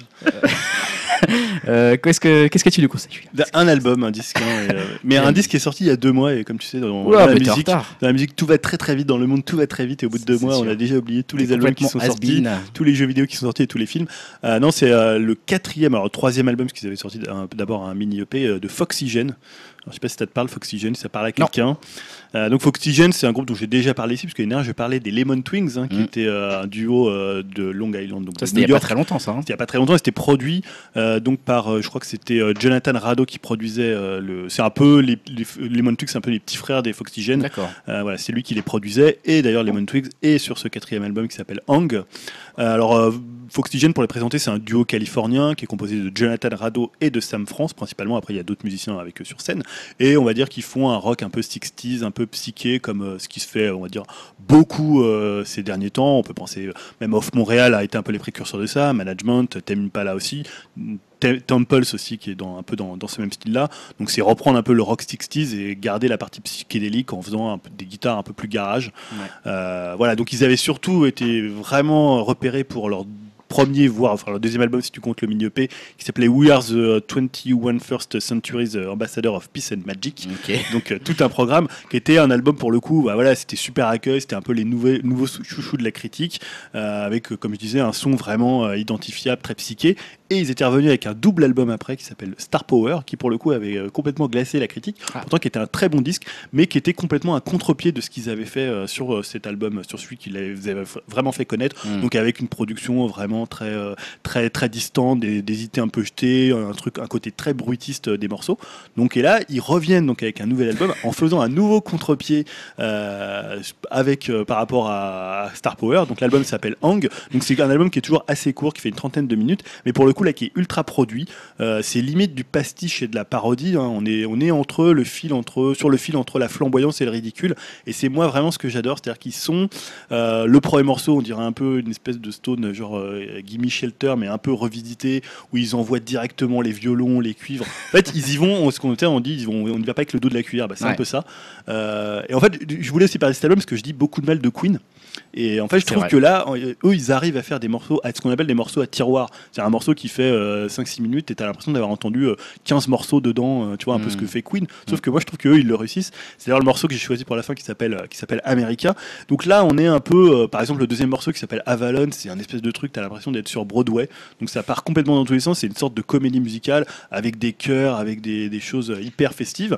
Après, t'as un morceau qui s'appelle Mrs. Adams qui est un peu à la Van Morrison époque Astral Week. Après, t'as des trucs un peu qui ressemblent à, à Lou Reed ou Lou Reed de Transformers euh, ou même parfois à, des- à du, à du Bowie ou à du Sparks parce que c'est un album peut-être plus glam que euh, psychédélique. Donc c'est un album assez festif, euh, hyper en dedans. D'ailleurs, je disais la, la dernière fois, l'année d'avant sur le Lemon Twink, c'était un album hyper, euh, hyper euh, flashy, hyper chatoyant. Bah là, à côté, c'est encore puissance, Ah ouais. puissance 10 euh, Bah, à ce niveau-là. Donc voilà, c'est pour dire que bah, tu peux faire des choses qui partent complètement dans tous les sens, mais te maintenir quand même sur le fil. Mm. Là où n'arrive- ce que n'arrivait pas à faire Queen, à mon sens. Ouh là là, attention là dans les commentaires, je sais plus qui aimait ça dans nos, dans nos auditeurs. Ça va mais- encore clasher. là. Ouais, c'est. Jay, et Bob. Euh, Jay Bob, ouais, Jay Ouais. Bob, tu- on est avec toi. Voilà. Donc je- je- c'est pour ça que je mettrais Team Amer- je, je vous, in- Team voilà, je- J-Bob. je vous invite à écouter euh, America, donc le morceau que j'ai choisi, qui fait quoi 5-6 minutes. Ouais, Foxygen America, ok. Voilà, et qui, pour le coup, euh, tu- il y a à peu près 15 morceaux à l'intérieur, et je trouve que ça reste quand même cohérent. À et- comparer à Bohemian Rhapsody. Donc voilà, par exemple, la Bohemian Rhapsody. D'accord, ok. Bah pour le écoute, on écoutera ça du coup à la fin de podcast. hein, on mettra ça avant la fin de podcast. On va parler des 15 prochains jours au ciné. Euh, donc le 15 prochains jours au ciné, bah, c'est le 29 mars déjà. Alors le 29 mars, euh, pas grand chose, j'ai l'impression, pas grand grand chose. Le 29 mars, c'est après-demain. Euh, oui, c'est après-demain, c'est ça. hein, On n'a pas que- retenu grand-chose, en effet. Euh, non, je vois du. Personne n'a retenu le film avec Kev Adams. J'arrive pas à comprendre le titre. On est toujours pas. Gangsterdam. C'est Gangsterdam. par rapport à Amsterdam. C'est par rapport à Amsterdam. C'est Bah, c'est pas- gangster et Amsterdam. Voilà. Ouais, mais ça. Bien Ça, ne- ça ne commence pas par le même Ah, mot en fait. C'est ça. bien ça. Tu as bien compris. La blague Ah, fonctionne pas en fait. C'est un jeu de mots quoi. À mon avis, ça présume un bon film. Bon, en tout cas, euh, j'ai vu que euh, toi, Stan, t'as rien retenu. Non, rien Soyons clairs, Même pas Ghost in the Shell, ça me dit absolument pas. Dim a retenu Ghost in the Shell quand même. Dim, quand même. Ouais, bah écoute, on en a déjà pas, pas mal parlé. Ouais, euh, euh, rien à foutre, il est tard. non, mais disons, enfin, moi, moi, j'ai quand même envie de le voir euh, juste pour le, au niveau visuel, parce que je pense qu'au niveau de l'histoire, ça va être pas mal simplifié. Et là, je viens de remater en plus le, le, bah, le film d'origine qui est quand même vraiment bien. Et je pense qu'il sera vraiment pas au niveau, mais visuellement, euh, j'osais au moins espérer euh, Ouais. trouver quelque chose d'intéressant. On est- on que curieux. Rupert Sanders. Euh, qui avait fait le film Blanche-Neige là, qui quand même visuellement, euh, il y avait quand même des bonnes idées, je trouve. Donc, euh, Mais tu penses sais que- que t'es pas d'accord. Est-ce que te tu penses qu'ils vont, ils vont essayer de faire que les gens comprennent ce que c'est Ghost in the Shell? Faut être honnête, c'est tu comprends pas. Tu vois le premier film, ou alors encore pire, tu regardes euh, Innocence. Non, le deuxième, c'est incompréhensible. Ouais, innocence, c'est premier- compre- Ouais, non, c'est dur. Innocence, bah, voilà, c'est cryptique euh, par volonté. Bah, hein, tu- mais, tu- euh, c'est- le but n'est pas de comprendre en fait. Non, mais je veux dire, là, on parle d'un film hollywoodien qui doit Ah oui, s'adresser oui. à un certain public. peut-être qu'ils veulent nous faire Ah ressentir bah, des choses. Hein. Ouais, j'ai- vu quand même des premiers tours des, euh, des journalistes qui ont pu le voir. C'est très, tout. américa- c'est très américanisé et, et euh, voilà, c'est super simplifié. Sur l'affiche, il y a marqué on comprend tout avec un point d'exclamation. J'ai tout compris. Moi, Mais ouais, bande-annonce, j'ai quand même eu l'impression de voir une production Besson, quoi. Ouais, ça ressemble à du Besson. Ouais, ouais. C'est peut-être la faute à. Et puis le, le remix de la musique, là. oh Ah là là, ouais. Je sais Ah pas oui, qui a remixé ça, mais quoi. Ah, ça s'est bien fait tracher sur. Pour nos consoler de. Ghost in the Shell, on aura qu'à aller voir Baby Boss. Ouais, il y a Baby Boss quand même, sinon. sinon, il y a Baby Boss. Donc, fait partie de la trilogie des Baby Card, des Baby Driver. Je sais pas si Baby Cart et Baby Boss, je le montrerai aux mêmes personnes. hein. Il y a un euh, enfant dedans aussi, Ouais, ouais, c'est ça. dans un landau. Voilà. Euh, oui, non, Baby Boss, bah, moi je le mets parce que forcément j'ai une fille. Et forcément ouais. elle a vu la bande-annonce Ah, et forcément elle Elles ont beau dos, les filles, moi, je trouve. Ah, non, mais ils ont fait un marketing sur Baby Boss. Une fois que t'as un enfant, c'est mort, t'es obligé d'aller le voir. Parce qu'ils ont jamais vu autant de pubs pour un Ouais. film pour enfants, je crois. Alors c'est en fait un bébé qui arrive J'ai entendu dans. parler. Ah bah tu vas Ah voir. ouais, euh, même moi, j'en ai entendu parler, j'ai eu les bandes annonces. Je sais pas si ça arrive au Canada bientôt, mais c'est monstrueux en France. hein. Il y a des pubs partout. Baby. Boss, c'est le truc à voir avec tes enfants. Et alors le pitch c'est un bébé qui arrive dans une famille et qui va un peu faire un peu ce que fait. qui a un l'autre- boss quoi. Non mais qui va faire un peu ce que fait Lotso dans Toy Story. Il va un peu fédérer tous ces gens pour les euh, tenir sous sa euh, coupe c'est et un petit côté à le moment XBB. Un peu, ouais. Ah non, il pas non ça. Dans-. Bah si, il parle. Oui, Ouais, voilà, Ouais, il parle. c'est le seul point commun. Mais c'est plutôt côté parrain, quoi. Le par- Voilà, le c'est un parrain peu En fait, il cache qui parle comme dans le Ouais, Roger Rabbit, parle. là, le bébé dans Roger Rabbit qui Ouais, avait une un voix de. tu Oui, vois, c'est-à-dire que dès que les parents arrivent, ils font n'importe quoi comme des bébés, et puis sinon Bon, ils font un plan en de vrai, on aurait des enfants, on n'aurait pas d'enfants, on n'irait peut-être pas le voir, donc on va passer plus vite que y passe, hein. Euh, La rage du démon, Dimitri, qu'est-ce que c'est que ça Ah, Euh, ouais, c'est un documentaire avec Alexandre Aja et Christophe Gans. Ah, Puis bon, dé- déjà un film qui s'appelle La rage du démon, j'étais obligé de le choisir. hein. c'est pas faux. Et, euh, et en fait, c'est un, un documentaire sur un film euh, muet qui était perdu et qui est parfois attribué au cinéaste Georges Méliès Hmm. et qui provoquerait de violentes réactions chez ceux qui le visionnent. Donc euh, voilà, ça m'a intrigué un peu. Je pense que je le verrai jamais parce que ça ça sera jamais diffusé dans mon petit cinéma euh, de Nancy. Mais euh, bon, peut-être qu'un jour ça va être ça va être euh, sur Netflix. Mais t'as pas peur pourquoi que ce pas soit- C'est un documentaire. Ouais, mais t'as pas peur un que ce soit un peu chiant le côté je parle d'un objet qu'on verra jamais? Parce qu'en fait, c'est ça, le film a été perdu, donc on parle, il y a des gens qui témoignent qui ont vu le film à l'époque, etc. Mais on sait, en fait, on voit rien. Ouais, c'est ça. C'était génial. Voilà, c'est Tarantino, Tarantino qui va venir dans le documentaire encore. Ce film m'a mis une claque. T'as pas peur de ce côté-là, Dim, où on parle de quelque chose qu'on verra jamais? Euh... Attends, j'ai pas trop compris ta question. Parce qu'en fait, il parle, il- on parle d'un film qu'on a perdu, en fait. On le voit pas, ce film-là, personne l'a vu. Euh, ouais, voilà, c'est ça, ouais. Ouais, ça peut être un peu bizarre, quoi. Genre, ouais, il est vraiment bien. Non, mais quand- Tu vois, genre, quand- euh, quand En, tout cas, on va dire le, le, le principe même du documentaire, ça m'a bien intrigué, quoi. Donc euh, j'ai quand même bien envie de le voir. pas? J'essaierai un de ces quatre quand même de, Quand- de le trouver, quand- quoi, ce, ce documentaire. Ton oncle d'Amérique le trouvera, je suis sûr.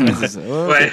Est-ce que, en fait, ce que tu disais, Dim, c'est que toi, tu le verras pas le, le documentaire, parce qu'il passe pas dans le cinéma. ouais, euh, Ouais. c'est ça. C'est ça.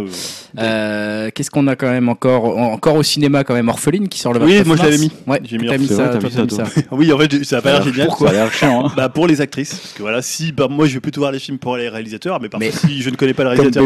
Excuse-moi, mais il n'y a pas, voilà, il y a- y, y pas Alexandra Daddario dedans. Non, hein. mais il y a, euh, il y a, les- il y a la double Adèle, double. Adèle, avec euh, donc La double Adèle, la fameuse. double Adèle. Il y a aussi Gemma Atherton qui va. Oui, mis Atherton aussi. Qui est une bonne actrice, qui a des grands yeux. Oui, parce que le principe c'est en fait, euh, c'est une même, une même, en fait, une même femme qui va être incarnée par quatre actri- actrices différentes à différents moments de sa vie. Donc, Ah, t'en d'accord. as une à 6 ans, 13 ans, 20 ans et 27 ans. Donc, D'accord. 27 ans, c'est Adèle Haenel qu'on avait vu dans Les Combattants. Ouais. Et Bonne euh, 20 ans, c'est Adèle X. Strapopoulos. Ex- Exaropoulos. Ex- Merci beaucoup. Exaropoulos. Donc, euh, Celle qui a un nom de méchant de Tintin. Oh putain, si le Rastapopoulos. Voilà, qu'on avait vu dans La vie d'Adèle de, de Keshish, hein, qui, a l'air toujours de faire la gueule. C'est un peu la nouvelle Béatrice Dalle. Quand tu la vois en interview, tu te dis putain, mais euh, pas bien quoi. Et mais voilà, c'est moi je trouve que c'est une très très bonne actrice. actrice et voilà, c'est juste pour ces deux actrices là Eh ben, que j'aime bien. Hein. Mais ça a pas l'air euh, génial. Par contre, j'ai vu la bonne annonce au ciné et euh, les actrices qui font euh, donc le personnage à 20 ans et à 27 ans, je trouve qu'elles se ressemblent pas du tout. Quoi. Bah, Enfin, ouais. à 7 ans C'est les deux d'écart, Adèle. on change quand même c'est les deux point-là, Adèle quoi. pour le coup, ouais. 27 ans, c'est Adèle. Et, euh, Ouais, c'est vrai qu'elles se ressemblent pas des masses. Hein. Elles ont même pas la même couleur des yeux, si je Non, mais je suis trompe pas sûr que ce soit le but. C'était un Ils peu s'en comme, foutent euh, en fait. Ah oui, fous. ouais, je- D'accord, c'est métaphorique un peu quoi. bah, un peu comme euh, ce qu'avait fait, c'était Todd Solondz qui avait fait le Dylan là. Ouais, c'est ça, oui, d'accord. Oui, Ouais, c'est où tu métaphorique. voyais, voilà, tout C'était Todd Solondz qui avait fait ça? Non, je sais plus. Je sais plus. Oh, c'est c'était pas quelqu'un. Todd Solondz. Écoute, t'as compris. Je sais pas. Oui, on- T'avais Kate Blanchett qui jouait un Oui, Dylan. voilà. euh, Mais c'était pas. euh, à différentes époques de ce. Celui qui a fait Deadman, là Alors ça, je sais plus. Je vous laisse chercher sur... et je passe la Oh, on, parole. est, quand- on est lamentable. hein. Elohim, Elohim qui avait sorti un. Alors Elohim, à chaque fois il triche. il nous met des sorties DVD. Ouais, il nous bon. met- Qu'est-ce que c'est que tu, qu'est-ce qui sort en DVD là que tu nous conseilles Non, mais là, là c'était vraiment pour trouver un truc. J'ai regardé les, les sorties direct au DVD. C'est une ressortie des, des films Ninja 1, 2, 3 et qui ont introduit la, la mode des films de ninja aux États-Unis en fait. Ça, et, ça me plaît. euh, voilà. Et ben, en fait, le Ninja 3 vaut le coup d'œil. Je vous conseille pas de l'acheter en DVD, mais si vous tombez dessus, en VF, il est marrant. Il y a quelques scènes sympas. Voilà, c'est un monument juste pour le, le côté. euh, euh, c'est des productions canon et les premiers films de ninja aux États-Unis en fait. Mais c'est Voilà. pas c'est pas pareil qu'American Ninja avec euh, Michael Dudikoff, c'est pas cela. Hein. Ça, c'est arrivé après. C'est les- arrivé après, ouais. Ouais, ouais, doit sa carrière à, à cette série. de Et quelle carrière Ah. Et quelle Et carrière quelle carrière. Donc dans Non, les là, bacs, il y a encore euh, des ninjas moustachus dedans. ouais. dans les bacs à 5 euros d'Auchan comme dit Dim, euh, peut-être Ninja 3 euh, qui sort donc le 29 euh, le 29 C'est ça. mars euh, au- en DVD, le 5 avril. Pas des masses de trucs non, Non, plus non, les gars. Qu'est-ce qui se passe j'ai rien trouvé. hein. Bon, il y a quand même les mauvaises herbes que t'as mis. Non, c'est. euh, ça- moi, moi, je l'ai Ah. mis, mais je crois que tu Tu avais l'as mis aussi. dans Non, le j'ai lien. rien mis, moi je n'ai rien trouvé. Alors, Ah, bah, les mauvaises herbes. Mais je l'ai juste mis parce que c'est un film canadien et que j'adore les films canadiens. Et que ça a Ah. Le l'air hymne. drôle. euh. bah oui, moi ça me fait rire. les- Depuis Starbucks, je me dis que j'adore les films canadiens. Eh ben écoute, et donc c'est un film canadien, tu as envie de tenter. C'est une comédie, hein. Ouais, ouais, c'est une comédie. Les mauvaises ça a herbes, l'air ça légèrement décalé, ça a l'air drôle, ça me dit bien. Voilà. Bon, ok. Comme il n'y a vraiment rien cette semaine, je me dis pourquoi pas. Je, je trouve que vous êtes un peu dur, il y a rien, il y a quand même Dimitri qui a sélectionné quelque chose. Ouais, alors là, je vais pas vous parler d'herbe, mais ça risque quand même d'être mauvais. C'est euh, Power Ranger. Ah non, putain. Euh, j'avoue que je l'ai sélectionné aussi, c'est pour euh, faire une petite dédicace à Yao, hein, tout comme Ghost in the Shell. euh, Bien que je l'imagine, on va dire, prendre le métro et voir les, euh, les affiches de Ghost in the Shell et de Power Ranger et en train de rager. Rien que va- pour ça, je, je remercie l'existence de ces films. Il va y aller, il va y aller. Power Ranger, il va, je suis sûr. Et si, bah, quand même, Elohim nous a encore trouvé quelque chose quand même pour le 5 avril. Alors qu'est-ce que c'est Ouais, pour le coup, euh, c'est plutôt un bon film qui est en direct DVD aussi chez vous. Je crois qu'il est sorti au ciné euh, dans le coin. Ouais. Euh, Est-ce que vous connaissez le réalisateur euh, qui s'appelle euh, McDonough, mais je sais plus son prénom, euh, qui a réalisé euh, The Guard et Calvary Pas du tout. Non, Ça vous Non. dit rien du tout? Moi non. Calvary, ça me dit quelque chose. Calvary, ça me dit quelque chose aussi, mais juste de nom. Hein. Ouais, c'est un des c'est un des plus récents. Je crois que celui qui est sorti avant euh, avant le film dont je vais vous parler. Je vous conseille The Guard, qui est super bien par contre. Euh, Calvary est sympa, mais il est très noir. The Guard, il est assez euh, humoristique, il est vraiment cool.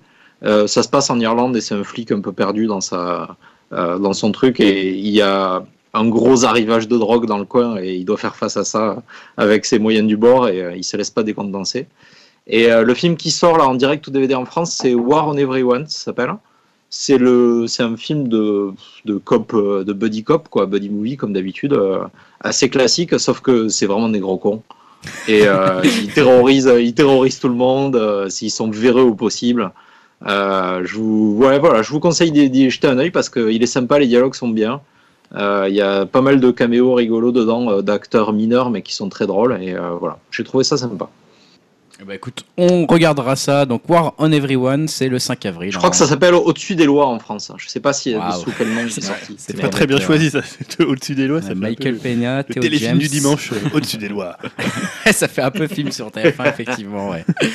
Bon, bah voilà qui va conclure un petit peu les 15 prochains jours au ciné et le podcast finalement, hein, après ces longues heures à parler ensemble. J'espère qu'on n'a pas trop dépassé non, les. tu... Oh là là, je Mais pas si, il, est, il est pas si long que ça. C'est un des plus courts qu'on ait fait. Ouais, C'est vrai, ah, faire bon. deux heures C'est la, fatigue. hein, Ah, Allez, chacun refait- Alors on refait un conseil. Allez, c'est reparti. Je sais pas pourquoi tu nous as pressé là, je sais pas, Oh, tu t'es sorti un peu pressé un petit peu. Qu'est-ce que j'ai regardé Je voulais récemment euh, Ah, on nous fout la pression. Mais on se oui, je voulais Tu faire- sais, ouais, à part Zelda. euh, pff. Je voulais faire toute l'histoire du rock psychédélique anglais là. Mais tu l'as J'ai- déjà fait dans tous les autres J'ai essayé une podcasts. série coréenne sur Netflix pour essayer, mais en fait c'était nul. Ah ouais Ouais, C'était quoi je me suis même plus. Attends, une série coréenne. Bah, J'essaye justement, Iron- je me dis. oh, ça- Iron Fist, non Non, ah non, ça a l'air vraiment nul ça pour le coup. hein. Ah, c'est pas trop réussi, je crois, Iron Fist. hein. Pareil. Non, j'ai regardé les premiers, c'est pas bien. Ouais, voilà. Ouais, je sais pas. Non, mais Dim, tu veux quand même nous le défendre là. Tu peux pas laisser dire les gens que c'est pas Ah, bien. je, je vais pas défendre ce que je, ce que j'ai pas encore regardé. hein. Hmm, sur le J'en principe. ferai peut-être un de ces quatre, un- une critique si, si je regarde. Un conseil. Un conseil.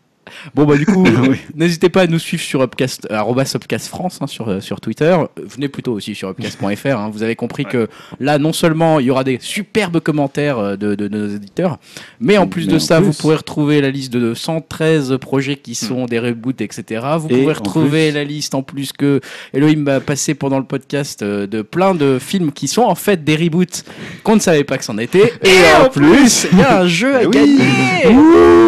Je sais faire monter la pas Sniper Clips. Sniper Clips, un code exclusif euh, généreusement donné par Julien. Voilà. hein, c'est pas Upcast, Nintendo, non, c'est hein. Upcast. c'est Upcast, voilà, Upcast vous l'offre. qui après avoir Donc c'est acheté un code, une donc, autre Voilà, paire, on sera voilà, pas comme la dernière fois, on où, où j'ai dû envoyer un amiibo au Canada, ça m'a coûté 75 euros.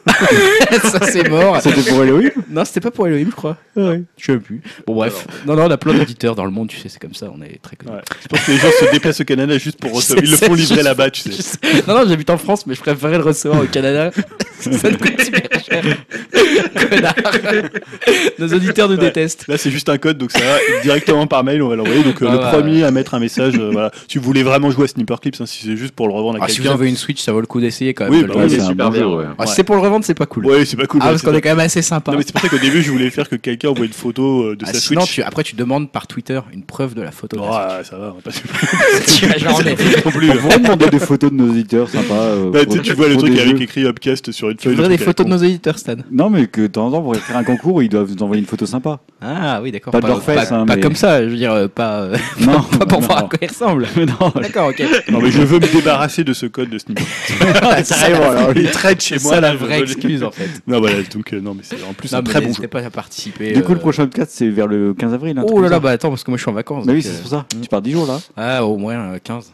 Ah, donc c'est après Ouais, le je, 15 reviens, avril je reviens le 17, donc ça va être compliqué. Donc on, on se retrouve en. On est en ligne là. hein. Ouais, on est en sais, ouais. on, on se retrouve fin avril hein, pour le prochain Ouais. podcast. Carrément. En attendant, on va se on va se quitter avec de la On musique. t'envoie, mais on t'envoie parce qu'on t'envoie à l'étranger pour euh, nous des choses. Vous pouvez m'envoyer des amiibo pendant que je suis à l'étranger. Ah, il y, en a qui ont la belle vie. hein. Ouais, Ouais. c'est ça, tout le temps en vacances celui-là. Et donc on écoute Foxygen, hein, c'est ça? Foxygène, ouais, c'est le morceau qui s'appelle euh, America. America justement, Voilà, America, fuck yeah. Juste pour toi. Juste voilà. pour moi, spécial dédicace à moi-même. On se retrouve dans plus de 15 jours, du coup, vous l'avez compris. Ouais. On sait pas encore avec qui, on sait pas de quoi on parlera, mais on sera là. à bientôt à Ça tous. Salut. Salut. Salut tout le monde. Bye.